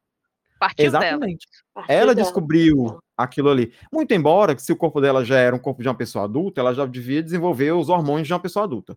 Mas enfim, para mim ela só é, a lógica do filme é, é outra, né? É, essa, não essa, é. Esse racionalismo todo não dá para usar nesse filme não. Ela é, só se desenvolveu num tempo diferente, né? Muito mais acelerado. Galinha. Então ela chegou na, na, na, fase adulta, de repente, num momento que as pessoas que estavam assistindo ainda estavam enxergando ela como criança. Então, quando ela chegou nessa fase, e, eu, e para mim ficou muito claro isso, porque quando ela descobriu a sexualidade dela, ela queria é, fazer sexo a todo tempo, ela queria gozar a todo tempo, né? De 5 5 minutos ela queria de novo. O que é muito comum da puberdade, que é muito comum da adolescência, quando a gente está com os hormônios aí, a flor da pele, e tem essa, esse desejo de descoberta é, é, pelo sexo. Então, eu não entendi, eu não vi ali nenhuma alusão à pedofilia, não é como se nenhum dos personagens quisesse transar com, com alguém que fosse criança e etc e tal. Até porque isso aconteceu no momento que, para mim, ela já tinha superado a fase da infância, ela já tinha passado por isso. Então, achei esquisito que as pessoas falem sobre isso desse jeito, né, na internet, mas as pessoas na internet são esquisitas de qualquer jeito. Exatamente. É, vários comentários e... aqui no chat, tá, sobre isso. Uh, a Mari comentou aqui que tudo relacionado a sexo no filme parte da Bela e que isso também não pode é, ser ignorado. Inclusive, uhum. trabalhar com sexo, que acontece mais para frente no filme. então, acho que são pontos importantes que acabam saindo, ficando de fora da discussão quando, quando se enfim, quando se toca num assunto tão delicado quanto esse, e é exatamente isso que a está trazendo, assim, o que, que exatamente essa pessoa quer dizer? Tipo, quem é quem é o pedófilo, né? Tipo assim, o que... calma, vamos, vamos ver entender o que, que a pessoa está querendo dizer. Mas enfim. Mas isso que Gambit estava falando aí da, do desenvolvimento né, dela é uma coisa que me impressiona muito na interpretação da, da Emma Stone. Acho que todo mundo, né? É Sim. muito impressionante como ela vai. É uma sutileza, sabe? Mesmo num filme que é extremamente espalhafatoso, visualmente né, cheio de exageros, e a sutileza do desenvolvimento dela. E o filme está quase sempre com ela, né? Assim, tipo, a gente está acompanhando ela. Ela é a protagonista uhum. sem a menor dúvida e tá. Você vai acompanhando isso, e quando você percebe, ela já mudou alguma coisa. A fala dela já está diferente, o, todos os movimentos, né, a expressão corporal, a expressão facial, tudo vai mudando e é muito impressionante. Isso para mim é, Mas, tipo, é... o que me fez dizer assim, tipo, porra, essa mulher merece esse Oscar aí. Assim, não é por isso que ela tá concorrendo ao Oscar? Todas as outras, mas é, pois é, Sim. é impressionante. Sim. Justíssimo a indicação dela. Mas aí, já que a gente falou de Oscar, deixa eu perguntar uma coisa para vocês. Que eu quero, que talvez também, não sei se vai ser polêmico aqui ou não. Mas o que vocês acham da indicação do Mark Ruffalo? Ai, eu acho perfeito. Ei, Ele roubou muita pena pra mim, Deus. cara. Que pena que isso é um podcast, eu não posso jogar aqui o meme do pica-pau lavando o navio. Passando pano. Pô, ele, ele, ele roubou a cena demais, cara. Simplesmente. Sim. Não lembro quais são os outros indicados, mas eu tiraria qualquer outra pessoa para para manter Gente, ele lá e colocar o, o, os outros. O tanto que eu, eu lembro de um, Robert Downey Jr., e acho que o Robert Downey Jr. não chega nem perto da interpretação do. Não, tem o menino do Mark É verdade, o Ryan Gosling é, é jogo duro. É não, o Ryan Gosling não tirava, não. Deixa o Ryan Gosling. Deixa os dois, os dois ganham de vídeo. Deixa os dois e tira o Robert Downey Jr. que. Uh. Né? Tá só sendo ele. Importa. Mas, Mas o, tá o, que eu acho foda do, do, do Mark Ruffalo é que ele é, ele é um personagem essencial assim, do filme. Porque ele personifica exatamente esse, o, o, quanto o, o a ele masculinidade. É a do macho. É, Exato. exatamente. Ele é, ele é o cara que levou as três namoradas pra assistir Bacurau, entendeu? Eu não sei se foi Rai que falou, que falou isso quando eu cheguei da sessão, que Rai assistiu antes de mim, né? Sou. E, e depois, quando eu assisti, eu cheguei em casa falando disso e morrendo de rir do Mark Ruffalo. E aí acho que aí falou assim: ah, ele é o Ken deles. ele é o Ken do povo criatura, entendeu? E é verdade, ele é um ridículo que, que sabe, vai, vai se tornando cada vez mais ridículo no decorrer do filme. Quando, quando ele começa o negócio de, de ficar chorando assim por ela, e, e, e tipo, totalmente entregue, é, é, é muito engraçado. Assim. Eu acho que ele, dentro de um filme que é surpreendentemente cômico, né? Porque Acho que muita muito gente foi assistir sem esperar muito isso. Sim. E ele é o alívio cômico dentro do, do, de um filme desse, entendeu? Eu acho que ele é o, o, o ridículo, ele é o, o, ele é o cômico no sentido ridículo mesmo. O Mark Ruffalo, nesse filme, ele é tipo o. Como é o, o Calvo do Campari. Ele é o cara. Perfeita, Sério. Perfeito. Ele é, ele é o cara que diz. É que não quer ficar com a mulher, que não quer nada na vida, que não vai acrescentar, que não vai agregar, mas quando a mulher toma conta da vida dela, ele fica magoadinho porque ela não precisa dele, é, porque ela não depende ele, dele, porque tá ela não, sabe, não não ela não precisa dele para aprender, para existir, para ter a, a, a, sua própria autonomia, não precisa dele para nada. Aí o cara fica magoado, assim, como assim você é independente? Como assim você não precisa de mim? Como assim você não tá aprendendo as coisas comigo? Sabe, você tá me contradizendo. E como assim eu estou apaixonado por você e não, não é você que está rachando os meus pés? Tá apaixonado por mim. Não é isso. Sim. Ele, ele não ele é, é, nem muito... esquerdomacho, tu tá totalmente correto, porque ele não, não chega nem ser de esquerda, ele é realmente calvo do Campari. É, é. é. Ele é muito caricatura do, do homem mesmo, assim. O, o, se, a gente, se, se cabe esse comentário aqui, é, o Poor Things é tipo a, a Barbie Cult, né? Mas, amigo, é. você veio com o o tema que eu queria tocar. É o... Eu tô preparado para falar disso. Eu tô. Porque... Eu... Se Barbie é. já era um filme para poucos, por Things é um filme para ninguém. Olha, é, eu tenho visto muito essa comparação e acho que foi a primeira coisa que eu comentei com as pessoas ao meu redor ali.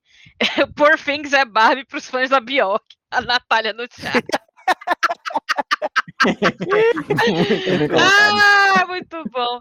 É, no, no Letterboxd também tá assim, que é só para os mentalmente difíceis, instáveis. né? Tipo assim, instáveis, né?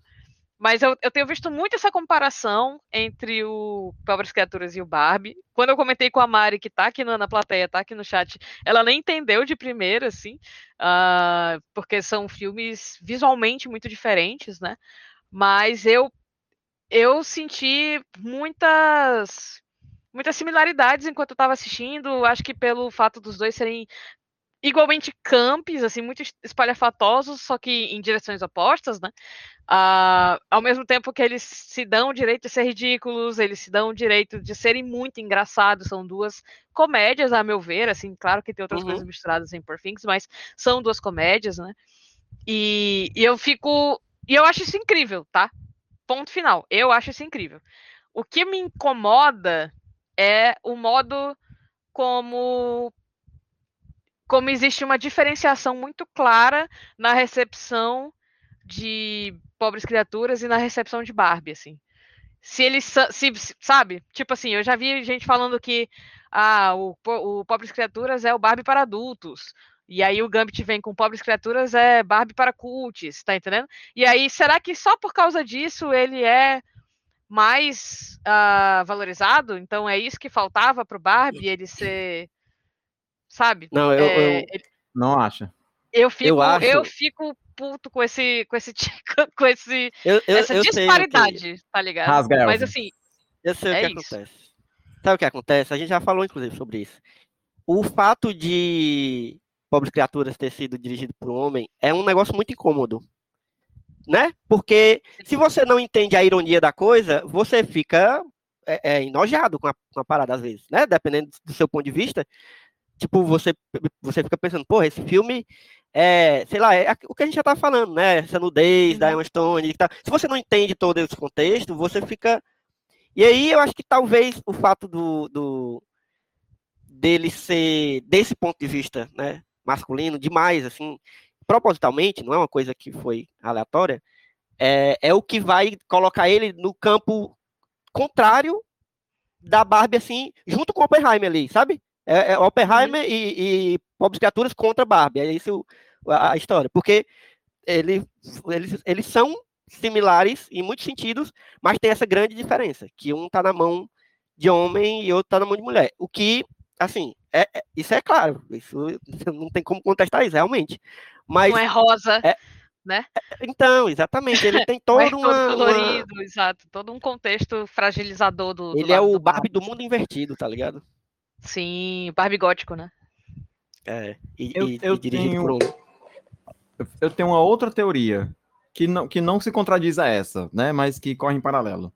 Porque assim, talvez aqui dentro da nossa bolha, onde a gente tem essa essa percepção mais militante, né, do mundo, a gente percebe essas nuances, ah, porque o filme é dirigido por homem, outro é dirigido por mulher, provavelmente esse aqui vai ser mais vai ser visto né, de um jeito diferente, vai, vão dizer que é mais inteligente e tudo mais, né?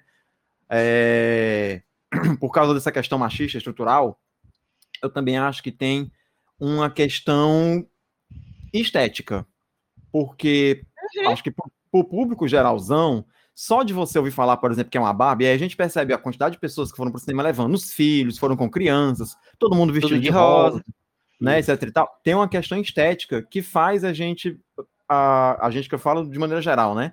Você tem uma, uma certa expectativa. Você não vai assistir um filme da Barbie esperando que ele seja um filme inteligente. Esse é uma, esse é uma quebra de expectativa. Né? E muito provavelmente, inconscientemente, eu também passei por isso. Né, de ter ido assistir o filme da Barbie, esperando que fosse como, a, sei lá, a, a Barbie.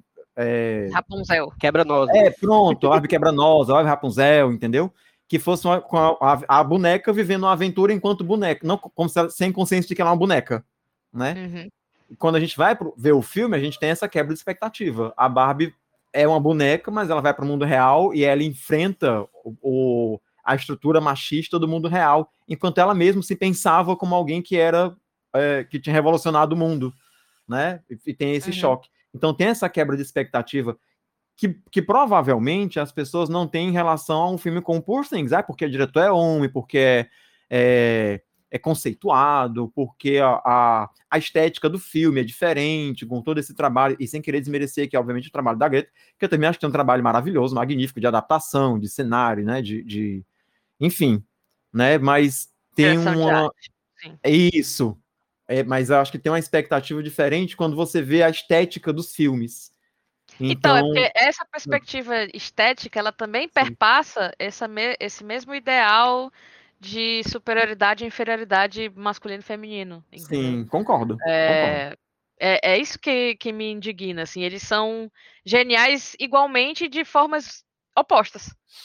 E aí, não, não, enfim, eu não sei nem dizer, eu não sei nem para quem que eu aponto o dedo, sabe? Quando eu falo sobre isso, assim. Porque eu fico meio puto.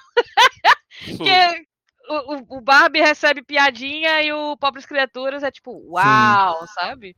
Sendo que eles e têm temas muito parecidos. Exato, né? é porque um é rosa, ou é porque, porque um é sobre uma boneca, é, sabe? Não sei. Sim, mas mas enquanto tá a gente tem o. É porque em Barbie tem lacração, Milox. É... é por isso, entendi. Acho, acho que o, o, Ryan Gosling tá pro Mark Ruffalo do, do, do é, outro é, filme. É, é, é o que deles, é o que deles. É, e, e, é isso. E eu, e eu, assim, aqui do meu ponto de vista, os filmes têm igual valor, né? Acho, inclusive, que a diretora do Barbie sabia muito bem com quem ela estava conversando quando ela fez um filme que tem um discurso muito mais expositivo, né? Uhum, muito mais é, é, todo exemplificado, né? Do mulher não pode isso, mas pode aquilo, tem que fazer isso. E o Por Things, tem ele aquele não tem monólogo, né? Do... Exatamente. É, a gente falou sobre isso no podcast. É, vou deixar, deixar então... essa dica aí para quem não ouviu, vá lá no nosso episódio sobre Barbie, que tá maravilhoso. Conversamos com Marilage, Milox também tava e, e Rai também foi pego de surpresa lá.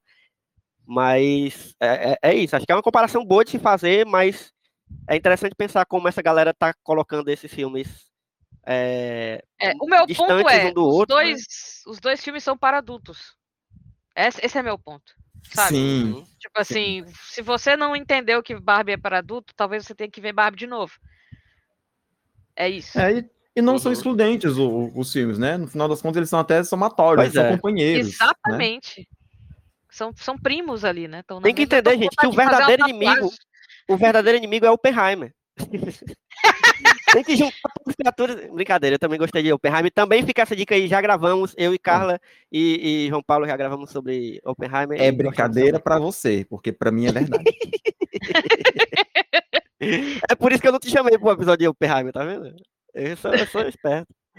É, mas, assim, é, uma coisa que a gente tinha, alguém tinha comentado aí era que o Mark Ruffalo ele não é o, o, o esquerdo macho. Eu acho que o esquerdo macho é o Max, né? Tá ali na, na que não é exatamente um... verdade. Sim. Ele, ele, ele, ele, ele é, um, é o, o coitado. Pobre coitado. O não, é o bichinho tá na coitadolândia desde o começo do, né? Meu ele... Deus, ele é o prefeito da coitadolândia. O Max é. é o estagiário, né? É, é, é. é, o que casa depois, que, que casa com ela depois, né? Ah, mas e... eu acho ele legalzinho. Ele... Então, ele é, é uma figura que eu fiquei curioso, assim, por ele, porque ele é muito... Homem coitado longe, hein? Ele é legalzinho demais, entendeu? É um é legalzinho demais. Não, calma. Eu vou, eu vou dizer porque que eu achei ele legalzinho. E, por favor, não me joguem o pica-pau lavando o, o barco. Não, não tô passando pano. Porque, assim, porque eu acho que ele não começa o filme desconstruído, eu acho que ele tem todas as questões que envolvem né, essa coisa de ser o homem, de se casar e tudo mais, mas ele está disposto a se desconstruir porque ele realmente gosta dela. Acho que mesmo no hum, começo, é. quando ele teve, quando ele foi induzido a convencê-la a não viajar, porque o pai dela, que era super protetor, né, que era essa figura do pai de menina, super protetor, não quer que a menina saia de casa, vá para o mundo, namore, etc, tal, e quando ele foi convencido pelo pai de que ele tinha que segurar ela lá para casar e tudo mais, ele, ele, meio que embarcou nisso, mas depois que ela conversou com ele e falou sobre as experiências dela, ele não foi aquele cara que, ah, eu não te quero mais agora, sabe? Ele meio que entendeu que uhum. ela tinha que passar por aquele processo, ele compreendeu. Então, assim, não é. Puta que pariu, vai buscar tua mão. Aí, então, assim, é, é, não é que ele só, só, chegou lá e é o cara, o, o, o, esquerdo macho, né? O cara que se diz desconstruidão, que tá aberto para tudo uhum. e que no final das contas é só uma máscara ele realmente não estava desconstruído, ele realmente tinha todos esses. Era moldado por, esses, por essas questões sociais. Mas ele compreendeu que ela precisava passar por esse processo, que ela precisava amadurecer, que ela precisava viver a vida dela, ter as próprias experiências dela, e ele não não não repercutiu isso de maneira negativa. Ele entendeu. Ele então, só é esperou, é né? Esperou pois é, eu, é, acho, acho bonitinho, aquela, inclusive aquela conversa deles depois, né, que eles estão caminhando assim no, na, na, é. na, mata. Sim. Que acho bonitinho esse, porque ele fala exatamente isso, né, Gambit, assim, de, de, dizer, ah, não, eu, eu deixei lá pois você é. no, no, na sua vida lá e aí tô aqui, se você quiser voltar, estamos aqui de novo. Eu Va achei vale... que o filme ia acabar ali, vale dizer. Vale ressaltar, é verdade. Na mão. Mas não que eu também não acho ele muito especial por causa disso, tá? Ele não fez mais do que a obrigação. É, ele Certo? foi razoável.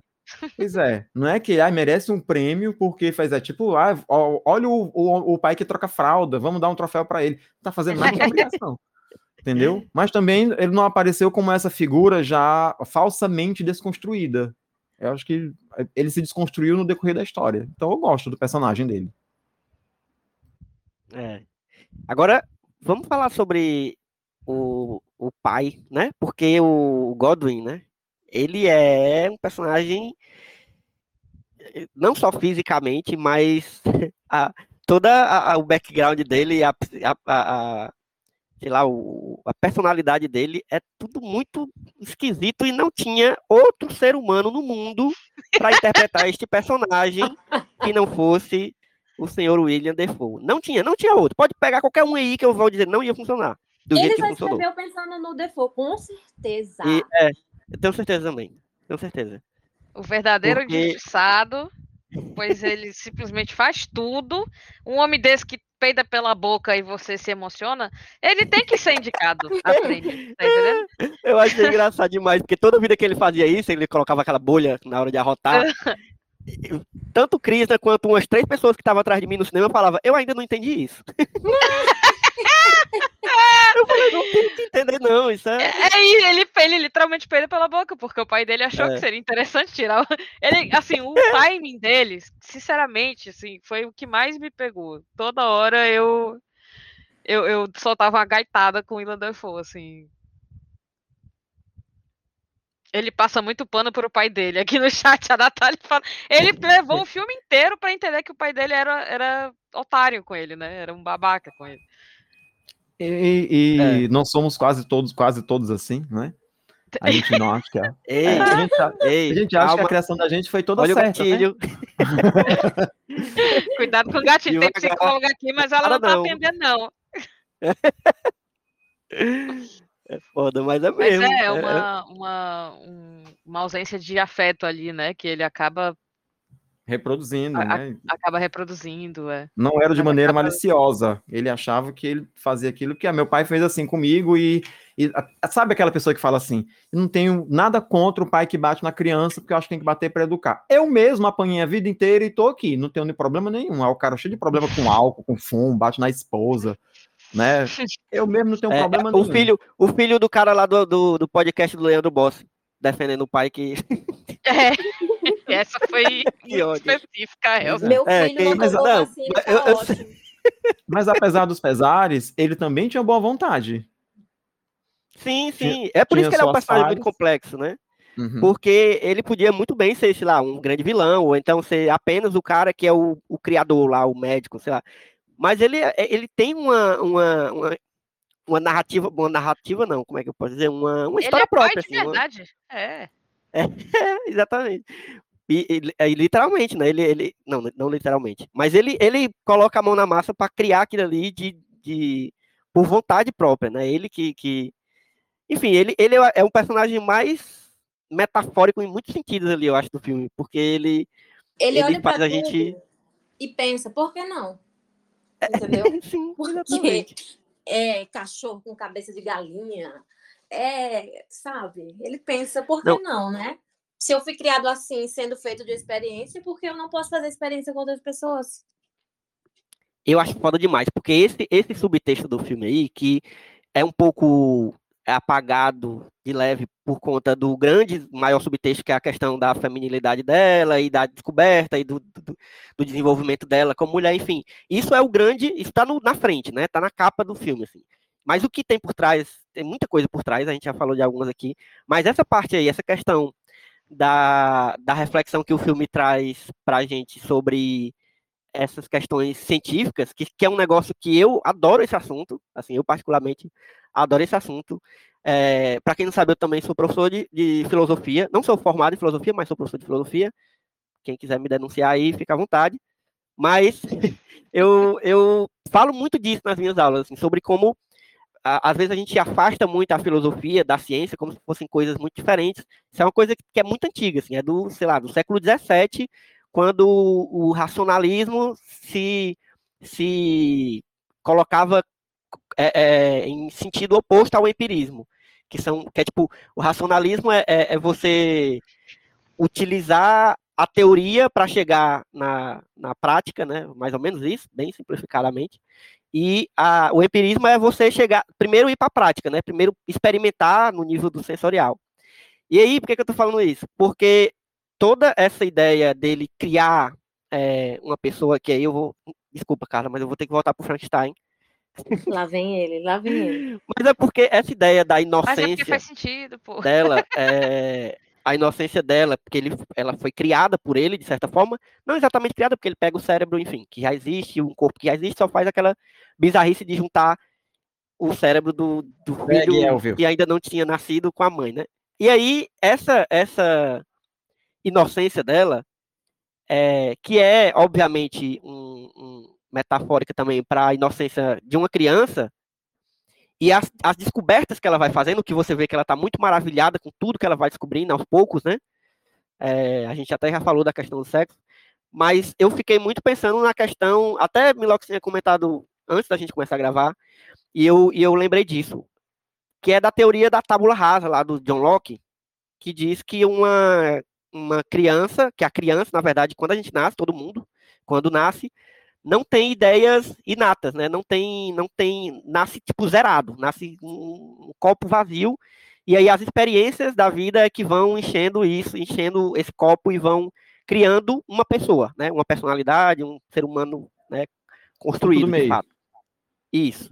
E isso é uma ideia que é, já foi superada, ou pelo menos já deveria ter sido superada há muito tempo, porque a gente sabe que o ser humano também é um, ele não é só ideias, né? Ele não é formado só por ideias, ele é, ele tem uma questão genética, biológica. Claro, ele também sofre influência do meio, né? Que ele vive, como está dizendo aí, Gambit, mas é, não é só isso, entendeu? Não dá para simplificar e dizer que, tipo, a Bela, no caso, ela só estaria reagindo ou aprendendo as, as descobertas e incorporando aquilo e se tornando uma pessoa, sei lá, adulta, que no final ela já é uma, vamos dizer assim, uma adulta. E eu acho que eu, eu ouvi discussões em relação a isso que eu fiquei, porra, gente, pelo amor de Deus, na, a tábula rasa já foi esperada, não dá para não dá para ficar achando que é isso que criança nasce todo mundo nasce zerado e, e vai se enchendo, porque a gente tem uma carga cultural e biológica. É, um né? é exatamente. Então, se fosse, se fosse é... só aquilo que, se ela absorvesse só aquilo que viesse, o, que viesse do externo, né? Ela não teria personalidade própria. Ela poderia não querer uhum. sair de casa porque o pai dela disse que ela não tinha que sair e ela, se ela aprendeu aquilo com o pai, né? O certo é ficar. Se é. meu pai disse que o certo é ficar, então vou ficar. Mas teve a própria Isso. natureza exploradora dela que sobrepôs aí o que era o que o externo estava tentando ensinar para ela. Ainda mais que o pai não deixava nem ela sair, né? A vida dela, o mundo dela era a casa deles, né? E, enfim, todas as experiências que eles faziam. Então, esse uhum. desejo realmente do desconhe pelo desconhecido vem dela, não de outras pessoas. Pelo contrário, Sim. as outras pessoas querem podar essa característica dela, né? De querer descobrir o mundo. E, e, Carla, isso, essa reflexão me, me lembrou muito também as ideias do behaviorismo, né? Lá da, da, não esqueci o nome do cara lá que, que inventou essa, essas ideias, que é uma maluquice total, né? Era do é behavior, não? Total. É, o behaviorismo. Eu achava que era, mas. mas é o que, né? Tu, é, mas, enfim. Tu, tu, pensou nisso também, Carla? Uh, agora. agora que você falou. Lá. Agora que você falou. Não, é, tem isso. É, isso tem super a ver com essa discussão que você trouxe, porque é, um dos grandes, uma das grandes críticas às, é, à galera da psicologia da área comportamental, né? É, a gente vê que é uma ideia muito mais de adaptar o sujeito para ele viver no meio como uma pessoa, entre aspas, normal. Por exemplo, temos um autista. Vamos fazer com que ele fique o mais funcional possível como as outras crianças, né? Uhum. É, e não pensar no individual do sujeito, o que é que ele tem de diferente, o que é que ele tem dele, o que é que é da personalidade dele, é, o que é que ele trouxe de bagagem no mundo e que ele está conseguindo construir algo próprio, entende? Então, é, a, a Bela vai justamente ao oposto do que essa galera, do que essas teorias trazem, né?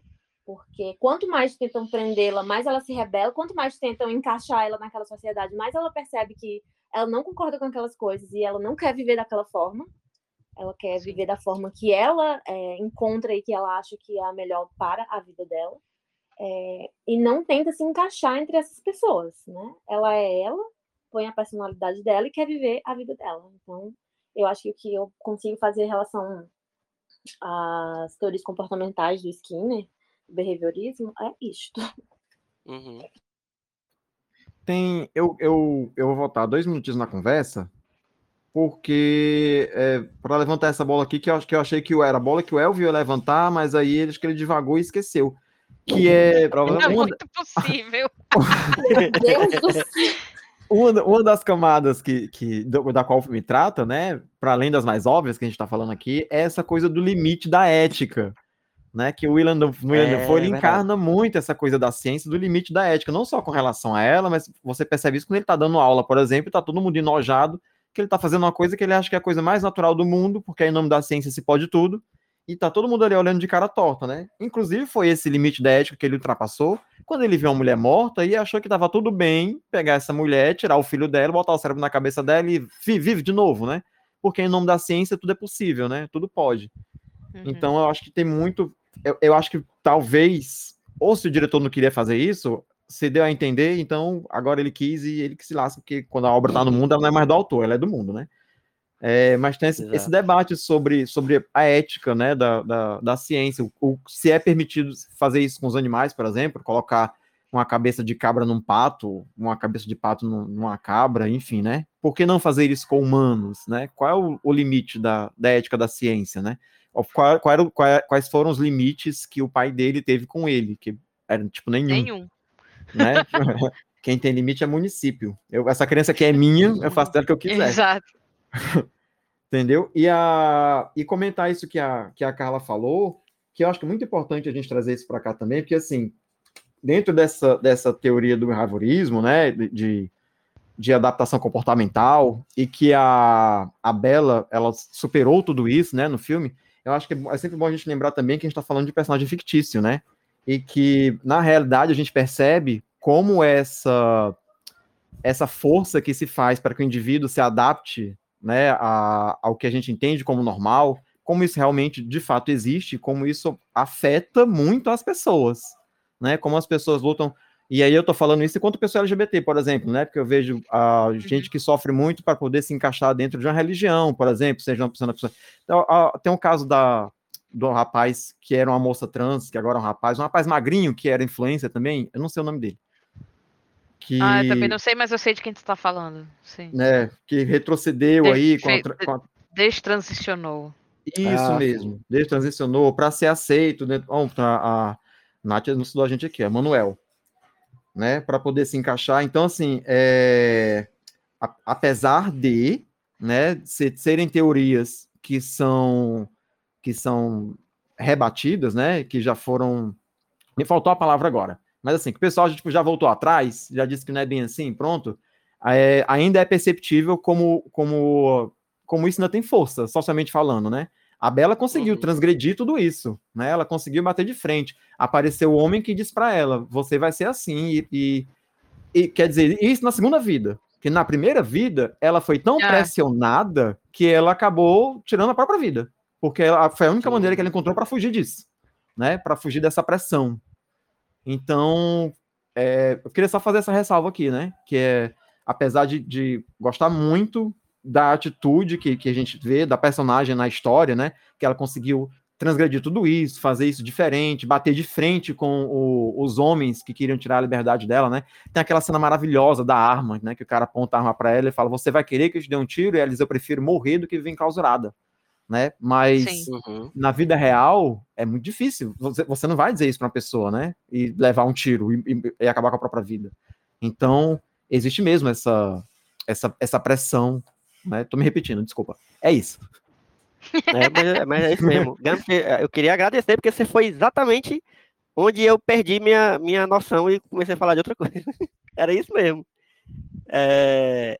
Porque é massa você ver um filme que tem tantos temas complicados dentro dele, né? Assim, e é outra coisa que tem em comum com Barbie, assim, só que Barbie, obviamente, de outra forma.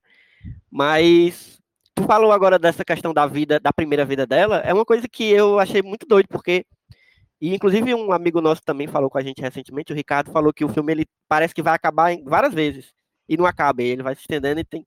Eu não esperava que ele fosse voltar para essa história da vida anterior dela, uhum. sabe? Com aquele final lá que aparece o cara de repente na hora do casamento. Achei que tava acabando ali já na hora do casamento dela com o Max, sei lá o que, que ia ter mais.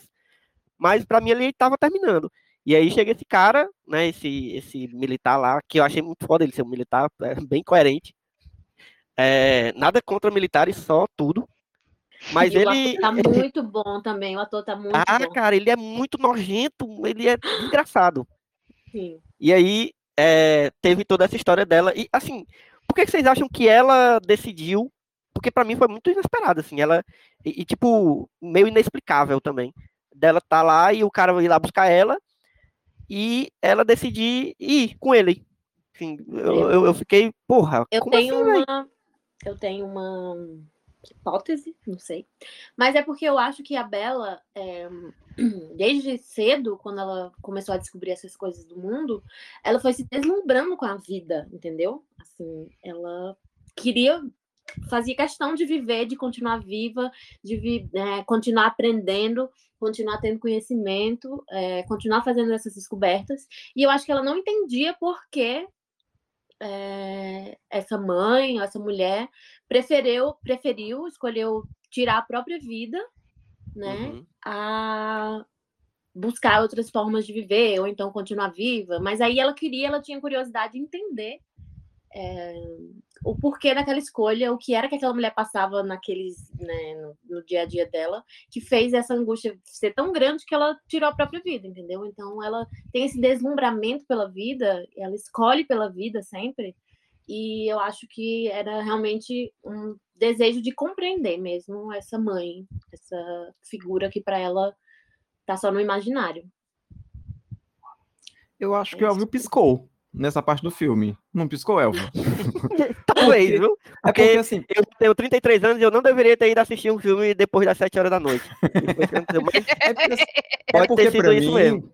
Pra mim foi verbalizado. Ela disse, quando o cara pergunta por que você vai, por que você vai sair do casamento? Ela disse, porque eu preciso saber quem eu era.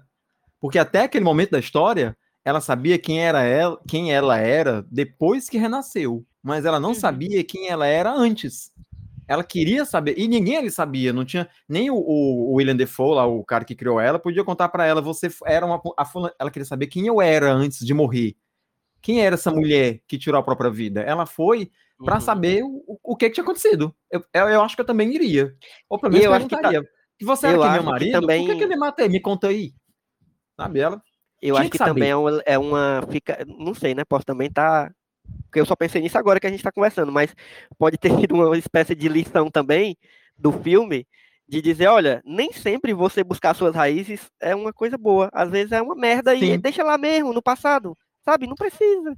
Você não tá legal agora. não pensou nisso, agora, agora ele pensou. é, agora que você disse. Se você perguntar isso para ele na entrevista, ele vai dizer sim, eu certamente é isso mesmo, nisso. Isso mesmo. é. é, mas é isso. Na, ela, ela vai falar alguma coisa, Milox? Eu vou. É, aqui no chat o pessoal está dizendo que Mari disse que foi um, como um experimento para ela, de entender sobre si mesma, de alguma forma. Estão pedindo para a gente falar sobre os amigos que ela faz no barco, tá? Ah, é, é legal Deixa demais. aqui esse, esse destaque. É, Mari disse aqui saber se ela se sentiria alguma coisa nessa vida passada, se ela teria o mesmo deslumbramento, talvez. Ela queria, como o Gambit disse, e concordo mil vezes por cento, ela queria entender quem ela era, literalmente. Eu, eu vou aproveitar que a Natália botou a imagem desse rapaz negro, que eu não lembro o nome dele. Se alguém lembrar, por favor, me elucide. Que Já tem uma coisa. Dizer. Tem uma coisa Era que eu achei o... muito interessante nesse personagem no filme. Que Harry. parece que. A Nath já elucidou aqui. É, o diretor deu um jeito de colocar um personagem negro com defeitos, mas sem vilanizar ele. Porque ele, como homem, também tinha um defeito. Ele era amargurado. E ele não se sentia bem vendo pessoas é, como é, não, cadê a palavra? Deslumbradas, né? É, é deslumbrada. Não, isso mesmo. Ele não achava, não aguentava ver uma pessoa que fosse otimista, deslumbrada com o mundo, né? Que, que achasse que tudo era positivo. Ele queria estragar isso nela também, porque se eu sou amargurado, você precisa entender como é que o mundo funciona. E no final da experiência toda, né? Quando ela, quando ele faz isso com ela e ela, e ela passa a sofrer porque ela percebe que o mundo é cruel, né? Ela tipo descobriu o, o Twitter nessa cena. Aí... A Mari acabou de falar, ele era tipo um twitteiro. É, pronto, obrigado, Mari. E aí ela foi lá e, e perdoou ele, ela disse assim, ah, você não é uma pessoa ruim, você só tá amargurado e quer que eu seja amargurada também, mas eu sei, amigo, eu também seria amargurada se eu, se eu vivesse as experiências que você viveu. E isso é muito foda, é, sabe? É tipo, sabe quando você olha pra galera, pra, pra para quando uma pessoa preta tá reclamando do racismo no mundo e tem aquela pessoa idiota que diz: vocês aqui são racistas porque vocês enxergam racismo, racismo em tudo, sabe? Sim. É, tipo, eu, eu também seria uma pessoa amargurada se fosse uma pessoa preta. Se eu tivesse que toda vida que entrar numa loja não, não poder enfiar a mão na bolsa para tirar o celular, porque se eu abrir a bolsa vão achar que eu tô roubando, sabe? Eu sou uma pessoa amargurada enquanto pessoa LGBT, porque todo casal de amigos héteros que eu conheço podem andar na rua de mãos dadas, mas se eu der a mão na rua, pode vir uma lâmpada fluorescente na minha cara. Então tem um raiva de quem faz, de quem se relaciona livremente na rua, porque não tem essa liberdade. Então eu, eu entendo o Harry, sabe? Eu entendo ele ser uma pessoa amargurada. E a Bela também entendeu. Obrigado, Bela. é foda, né? Todos esses arcos é, é muito.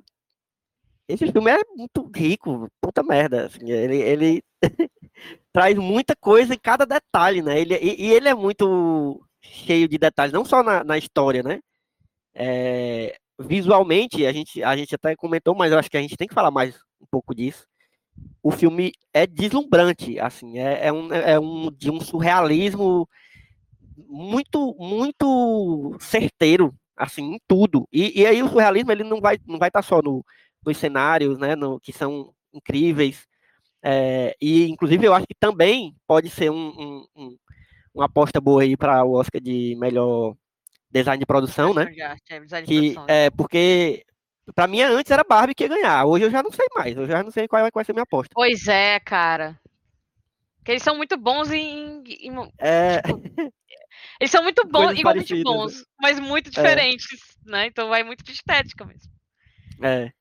Não, e aí a, a, a gente já tinha falado também da, da tem um surrealismo também na, nas interpretações, assim, no sentido Sim. de ter algumas coisas muito exageradas. Eu amo muito, muito, muito a cena da dança deles, do, dela e do Mark Ruffalo. Amo demais. Toda aquela sequência ali daquela festa que o Mark Ruffalo fica tentando. Que é o que ele pega briga no final, né? Ah, ela é. Gente, quem é, é o coreógrafo desse filme? Eu queria tanto essa coreografia no carnaval. Sim. É muito massa ela dançando. E aí, outra, outra personagem que a gente falou muito do Harry, né? Mas ele tá lá junto com a Marta, né? Que é uma senhorinha que é maravilhosa também, que tá lá Minha com ele. Minha personagem favorita. Ela é maravilhosa. Assim, é, é, eu queria muito acompanhar um filme dela, um spin-off, sabe? Deles dois, viajando. É, inclusive, ela é um, um, uma atriz, é a Hannah Shigula, que é uma atriz veteranona, assim, que ela, era, ela ficou conhecida por fazer muitos filmes do do Vin Wenders, né? Então ela tem toda uma tem todo um simbolismo também aí para quem conhece depois ir atrás dos filmes dela, vale a pena, viu? É... Aliás, eu tô confundindo, eu sempre confundo, não é o Vin Wenders, é o Fassbinder. Eu confundo esses dois. E não é o Michael Fassbinder, é o Werner Fassbinder, o diretor. É... Enfim, é, esse, é, toda, toda essa, essa criação do filme no geral, de personagens, de história, de, de cenário, de. Enfim. O universo do filme, né? O universo todo, exatamente, do filme. E como ele faz a gente. Porque é muito difícil é, você criar uma fantasia tão alegórica assim e fazer a, o espectador, pelo menos eu sinto que comigo foi isso e, e sinto que com muita gente que assistiu o filme também foi isso, fazer o espectador entrar 100% no, no filme, tipo, comprar o filme é, totalmente e, e ao mesmo tempo não se desligar da realidade, porque o filme está falando, falando, também da realidade. Sabe? Uhum. Isso, isso para mim é um. É, como, eu vou usar a mesma, a mesma eu vou ter que usar, não, não tem jeito. A mesma o mesmo adjetivo que eu usei para Barbie quando a gente gravou o podcast, que ele é, ele é também para mim um feito, um feito assim, um, uma façanha cinematográfica. Uma façanha. Nesse sentido, sabe? É, inclusive, Mari, eu, Mari não, Natália tá falando aqui da trilha sonora. E é outra coisa incrível. Aquela trilha escrota que é toda. Parece uma, um, que o cara tá arranhando o instrumento. É, é maluca. Cara, tudo isso é perfeito. Assim, tudo isso é muito bem pensado e mostra como é, é um filme como esse, ele não é um negócio que é feito de uma hora para outra, entendeu?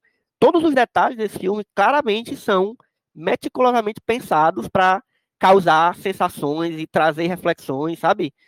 É, é, incrível, assim, é incrível o que esse filme Eu até fez, acho, assim. Elvia, eu, eu vou te cortar aqui rapidinho, porque eu Pode até acho que discordo de você no sentido de dizer que ele é uma, uma alegoria. Eu acho que o, o, o grande acerto dele é ser literal tipo assim, todo o humor dele é literal, né?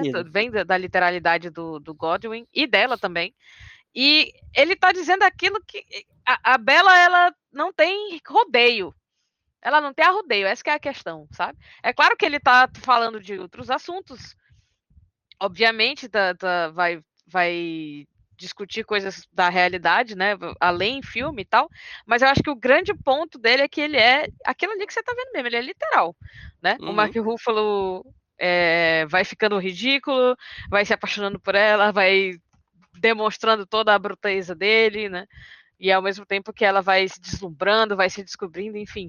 Uh, eu até brinquei assim com, com Jai, que é minha esposa, é, dizendo que ela gostou do, do, dos diálogos porque eles eram literais, eles não, não, não tem muita. Você pode uhum. até tirar coisas que não estão sendo ditas ali, mas é muito pelo que tá ali, pelo que tá dito ali, sabe?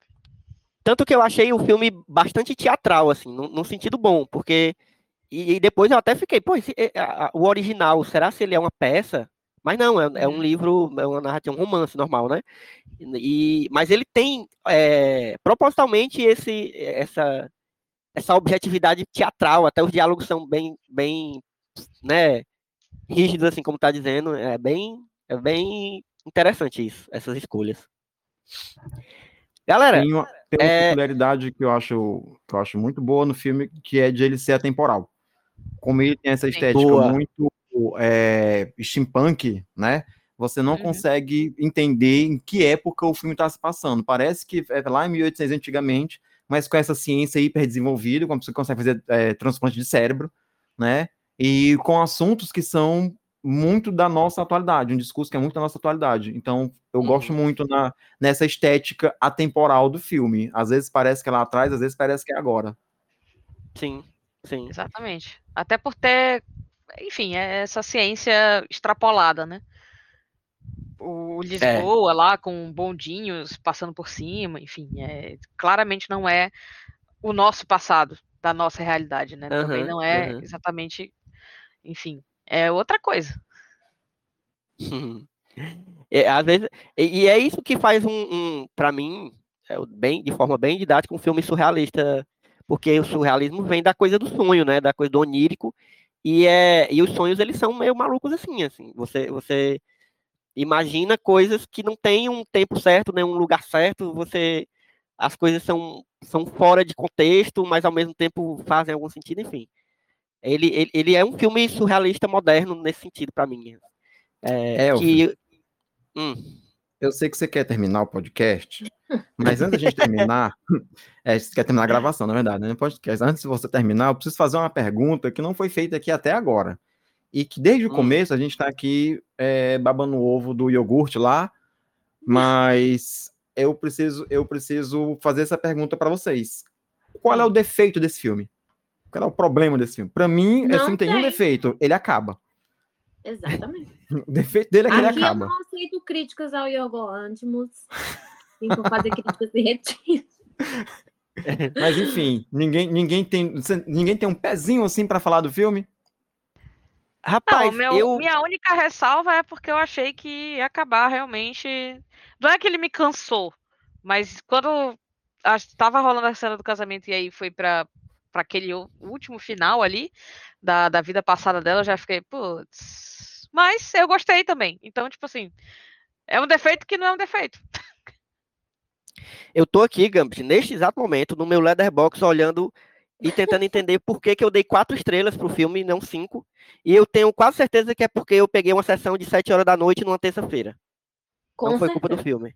Não, Aí o problema não é o filme, é o problema é você. Exatamente, então, exatamente. É aquela galera problema que. é É aquela galera que comenta assim, né?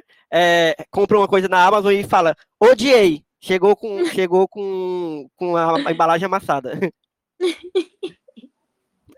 É, não, é Mas- tipo assim, é, funciona super bem, foi entregue antes do prazo. Detestei. Quatro estrelas. É, ou então odiei cinco estrelas, é isso. Mas Amei, nota 2. é isso, gente. Vamos, vamos. Se alguém tiver alguma consideração final aí, a gente ainda vai conversar muito, porque a gente ainda tem um- o nosso, a nossa, é, como é que chama isso? Nosso quadro final aqui. Mas se alguém tiver alguma consideração sobre o filme que ainda queira abrir uma discussão, tente ser rápido, porque já estamos se alongando já, e, aí eu sei que a culpa é um pouco minha também. Mas se não, Então, tiverem, vamos, vamos pro que é que vamos tem a ver, embora. bem. Vamos para o nosso momento que é que tem a ver, que para quem não sabe, é o momento onde a gente vai falar sobre algo que o filme nos lembrou, algo que seja, sei lá, um quadrinho, um outro filme, um- uma série, um livro, enfim, qualquer coisa que o filme tenha nos lembrado e não vale ser Frankenstein, viu? Natália tá dizendo aqui. Seria muito óbvio, pelo amor de Deus. Mas, enfim, eu, eu, eu não quero começar dessa vez, eu vou jogar essa. é, Pode jogar que pra Carla, mim. Dos peitos do teu pai. Eu tô, eu, se preparou, né? Desgraça. É, Eu gosto de pegar de surpresa. Fala aí, fala aí. hoje eu vou trazer a coisa que realmente me, me, me, me remeteu muito ali durante o filme, que é um álbum. É o álbum Melancholy and the Infinite Sadness do, do Smashing Pumpkins. Ah, basicamente por causa de um clipe que eu assistia quando eu era adolescente, que é o, o clipe de Tonight Tonight, que tem muita referência aí ao cinema do Méliès. Né? Hum, Obviamente tem umas referências aí no- dentro do, do filme também, que é o, o, o primeiro cinema ali de ficção, tem essa coisa do, dos cenários pintados, etc. E aí eu lembrei muito, eu- inclusive foi um dos comentários que eu fiz, acho que foi com a minha irmã, que, que vai assistir o filme ainda. Eu falei, é o maior clipe do, do Smashing Pumpkins que eu já vi, porque as cartelas do, do filme, que a gente acabou não comentando aqui, Menino é ele, igualzinho. é, Aham, ele é dividido, né? O Igualzinho. filme é dividido É um- em é um- capítulos. É um clipe do Smashing Pumpkins. Puta que pariu. Aham. O- o- as cartelas nisso. Foi, a, primeira, foi a primeira merda que veio na minha cabeça. E aí, o filme é dividido em capítulos, ah, vai acompanhando a, a viagem dela, né? Meio que é um épico mesmo, cômico. E essas cartelas me lembravam. Sem, não tinha outra coisa, era Smashing Pumpkins, então vai ficar aí a minha indicação para esse álbum que é impecável.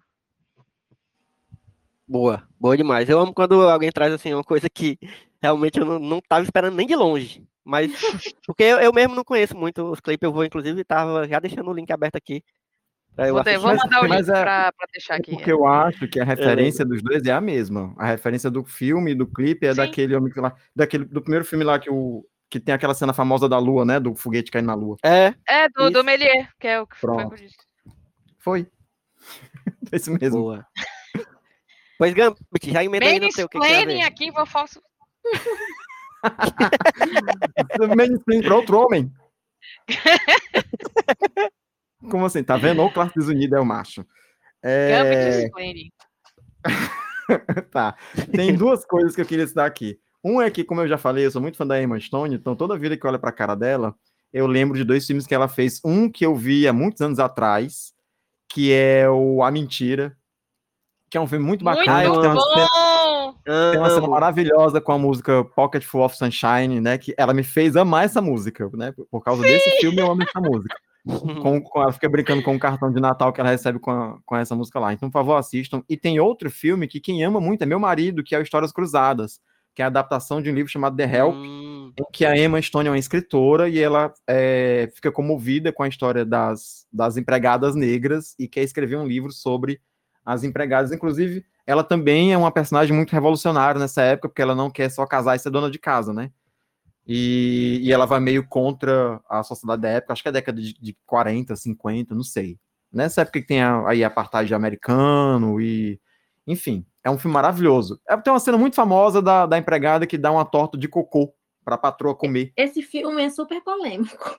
É, eu não, eu não indico esse filme, não. Mas. Tá bom. não, mas é isso aí, tem que assistir para poder ver. É, não, Tem que não, assistir não, para poder ver. Com certeza. não, não É, acho que, não acho que com nenhuma certeza. obra deve ser, né? Não, não vamos queimar os livros. Sim, Vamos não, não. Não, tô brincando. A gente, a gente assiste e contextualiza. Né? E a outra coisa que eu lembrei também enquanto vi o filme, e eu pensei nisso muitas vezes, é que esse filme tem três atores protagonizando o filme, são três atores que já atuaram com Homem-Aranha. Que é o Pô, Mark Ruffalo, verdade, Emma. Stone e o. Meu Deus. Todos três já trabalharam com Homem-Aranha. Meu Deus, meu cérebro funciona exatamente assim. As, as, eu- eu- as minhas junções de. As minhas sinapses são exatamente assim. Era isso. Boa. Carla. Eu. Então, eu vou indicar um livro que eu lembrei, não sei porque que eu me passei, por- porque passou pela cabeça, pra mim na minha cabeça, pela minha cabeça, meu Deus, esse livro, mas é um livro que eu li no ano passado, ah, e se cha- se chama Escute as Feras, tá? Foi um livro bem premiado, é, ganhou vários prêmios da literatura, no ano passado, no início do ano passado, e é a história de uma mulher, ela é uma autoficção, então ela escreve sobre a vida dela, sobre um acontecimento que aconteceu realmente com ela. E é um livro super curtinho, 112 páginas. Ela é uma antropóloga que estuda ursos, né, na no sei lá, os países que é, mas países que têm ursos, pessoal. Grande Norte Algum- subático. Subártico. Isso, algum, algum lugar no norte muito frio. E que ela estuda ursos, e aí um dia, enquanto ela está fazendo as, ah, as pesquisas dela, ela encontra um urso. E o urso ataca ela e arranca um pedaço da mandíbula dela. Com... Meu Deus! Né? Eles brigam, eles meio que lutam. E ela perde um pedaço. Ela se machuca bastante, mas ela consegue sobreviver. E aí a, é, o, a o livro é ela relatando como foi após essa mordida, sabe? Tudo que ela passou, tudo que ficou na cabeça dela. É como se ela se descobrisse de novo, sabe?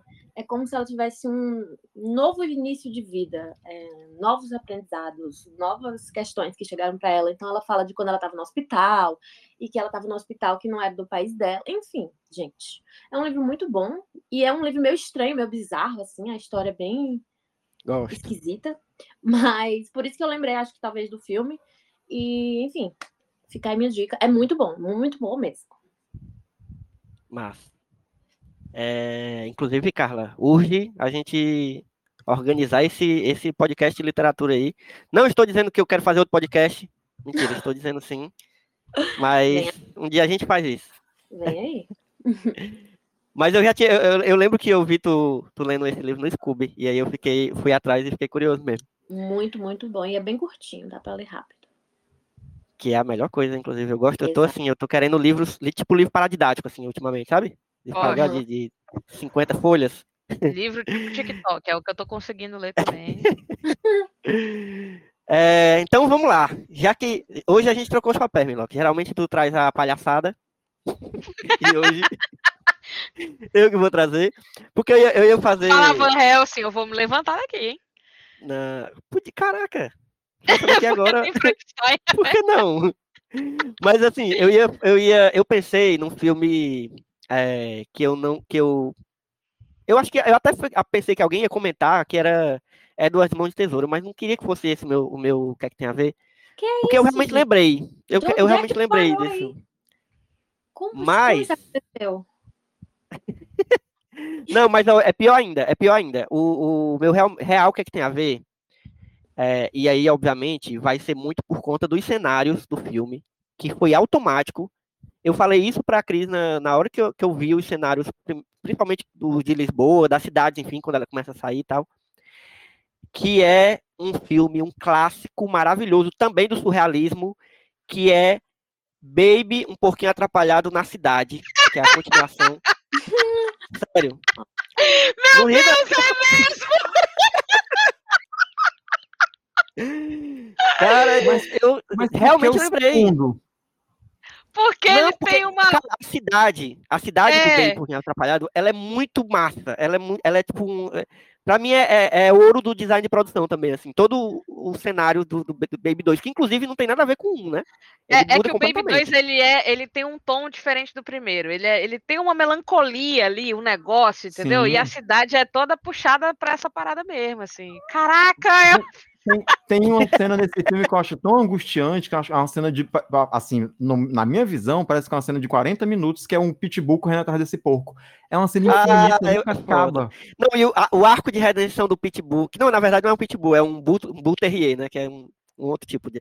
Mas é, eu, eu adoro. Esse filme eu adoro, sério, eu adoro esse filme. Inclusive, é do. Como é que é o nome do cara do Mad Max? George. Meu Deus, o diretor de Mad Max, gente. Não É o sei. Miller. George Miller. É dele esse filme. Vocês sabiam disso? Inclusive, Fica essa curiosidade aí. É, mas, mas.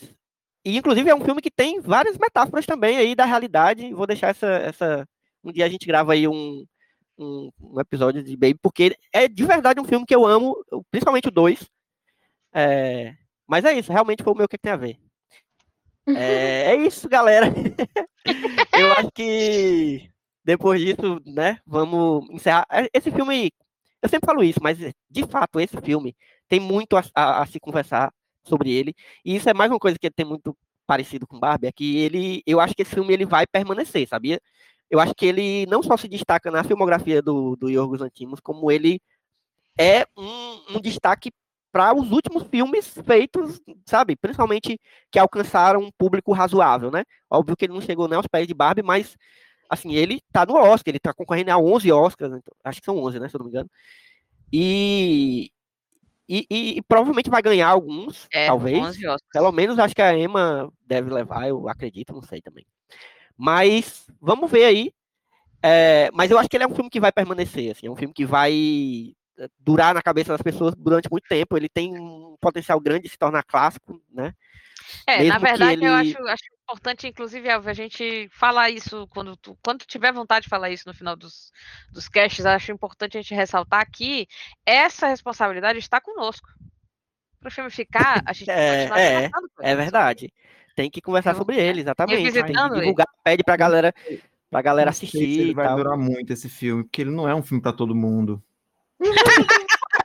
Que Chega! ódio. Mas é isso, eu vou começar aqui a fazer as nossas despedidas e aí vou lembrar para você que está ouvindo que aí que você tem a oportunidade de apoiar esse podcast, essas pessoas maravilhosas que estão aqui conversando comigo e mais um monte de gente que grava e escreve no Só Mais Uma Coisa.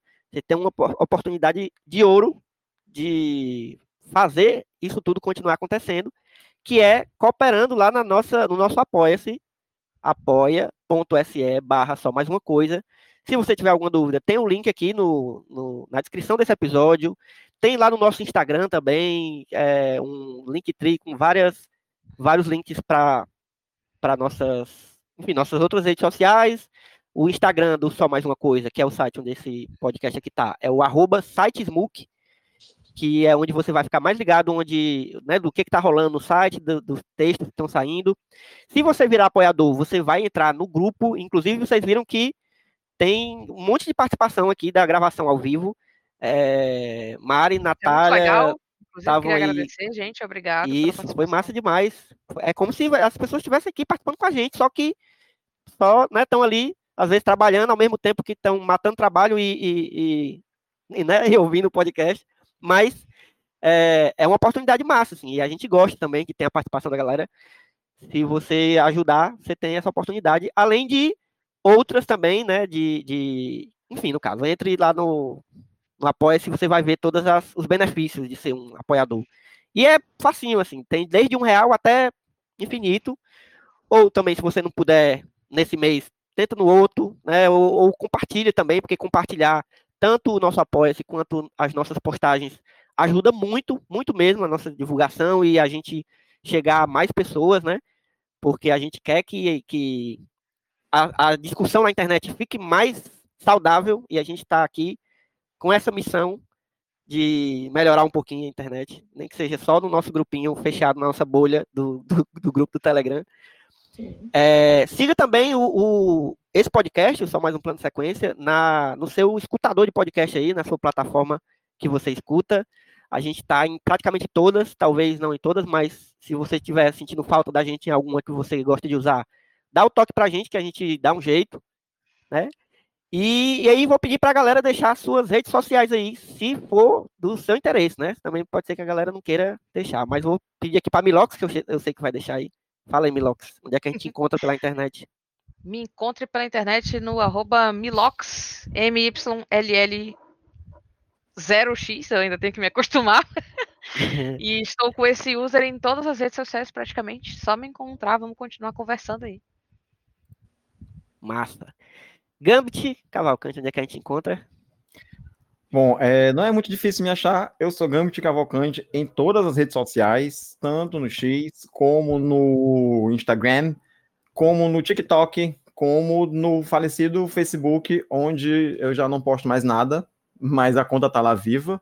Mas também quero pedir para vocês que estão ouvindo esse podcast, se por acaso não ouviram ainda, vão lá no Só Mais Uma Coisa, procurem por Bichas Nerds, porque eu acho que quando esse podcast sair, o primeiro é, episódio de retorno do Bichas Nerd já vai estar tá no ar, que eu devo estar tá lançando esse episódio Amo. amanhã, né? Então, coloque aí mais um podcast na sua continha, é, digite aí em qualquer agregador de podcast que você estiver ouvindo, inclusive no Spotify, inclusive no iTunes, inclusive no Orelo, onde você também pode apoiar, além de apoiar só mais uma coisa, pode apoiar o Bichas Nerd também. Se você for heterofóbico, que nem eu, e você não quiser apoiar o projeto Só Mais Uma Coisa, você apoia o Bichas Nerd, que só tem viado. Pronto. e que apoiando o Bichas Nerd também, você de, de, indiretamente tá apoiando Só Mais Uma Coisa, que a gente tá tudo junto. pois é. é. Uh, Mas então aqui é não tem um centavo de ganhar ter... Só... Carla? Não, Carla também Oi? não. Se for, eu vou fingir que não é. Gambit Dance em todas as redes. E você pode seguir também o Instagram do Bichas Nerds, porque a gente, eu fico avisando lá toda vida que sai episódio.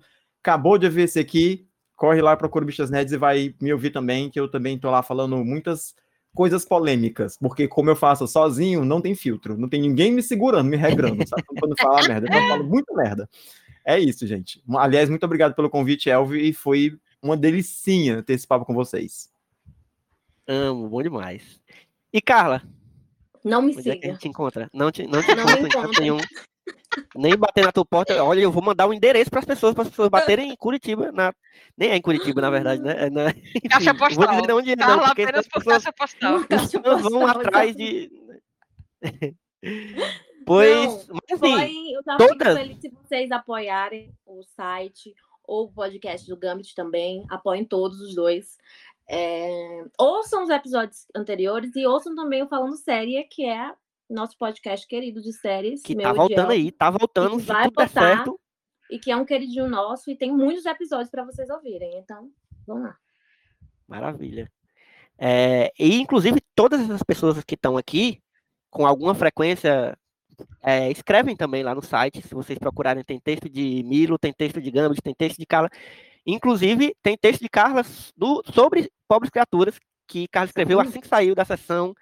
É, eu vou deixar o link também. Descompensada. Eu escrevi esse texto completamente descompensada. Que é o melhor jeito. E teve, e teve vídeo também, não foi, de Gambit? Foi, não foi, Gambit? Isso. Lá do, do Instagram, se você procurar lá nos nossos rios, lá do Instagram, você vai encontrar o vídeo das primeiras impressões de Gambit assim que saiu da Sim. cabine. É um vídeo e... curtinho. É, massa. E aí, gente, é, se você quiser me seguir, também é arroba Elvio Franklin em todo canto que você imaginar.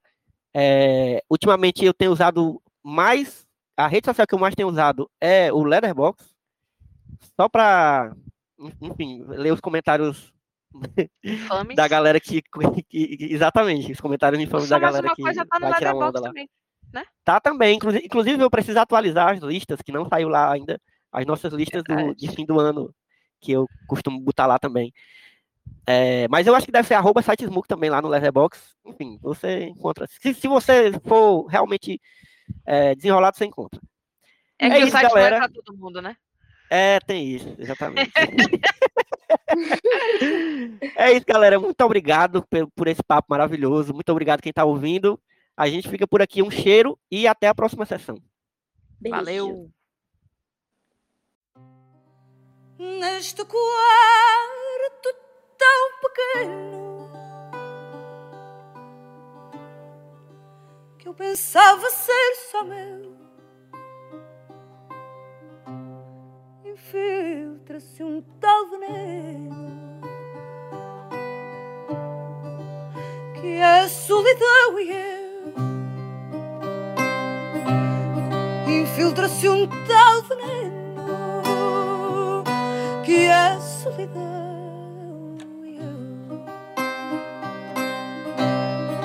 Juntos não somos um todo.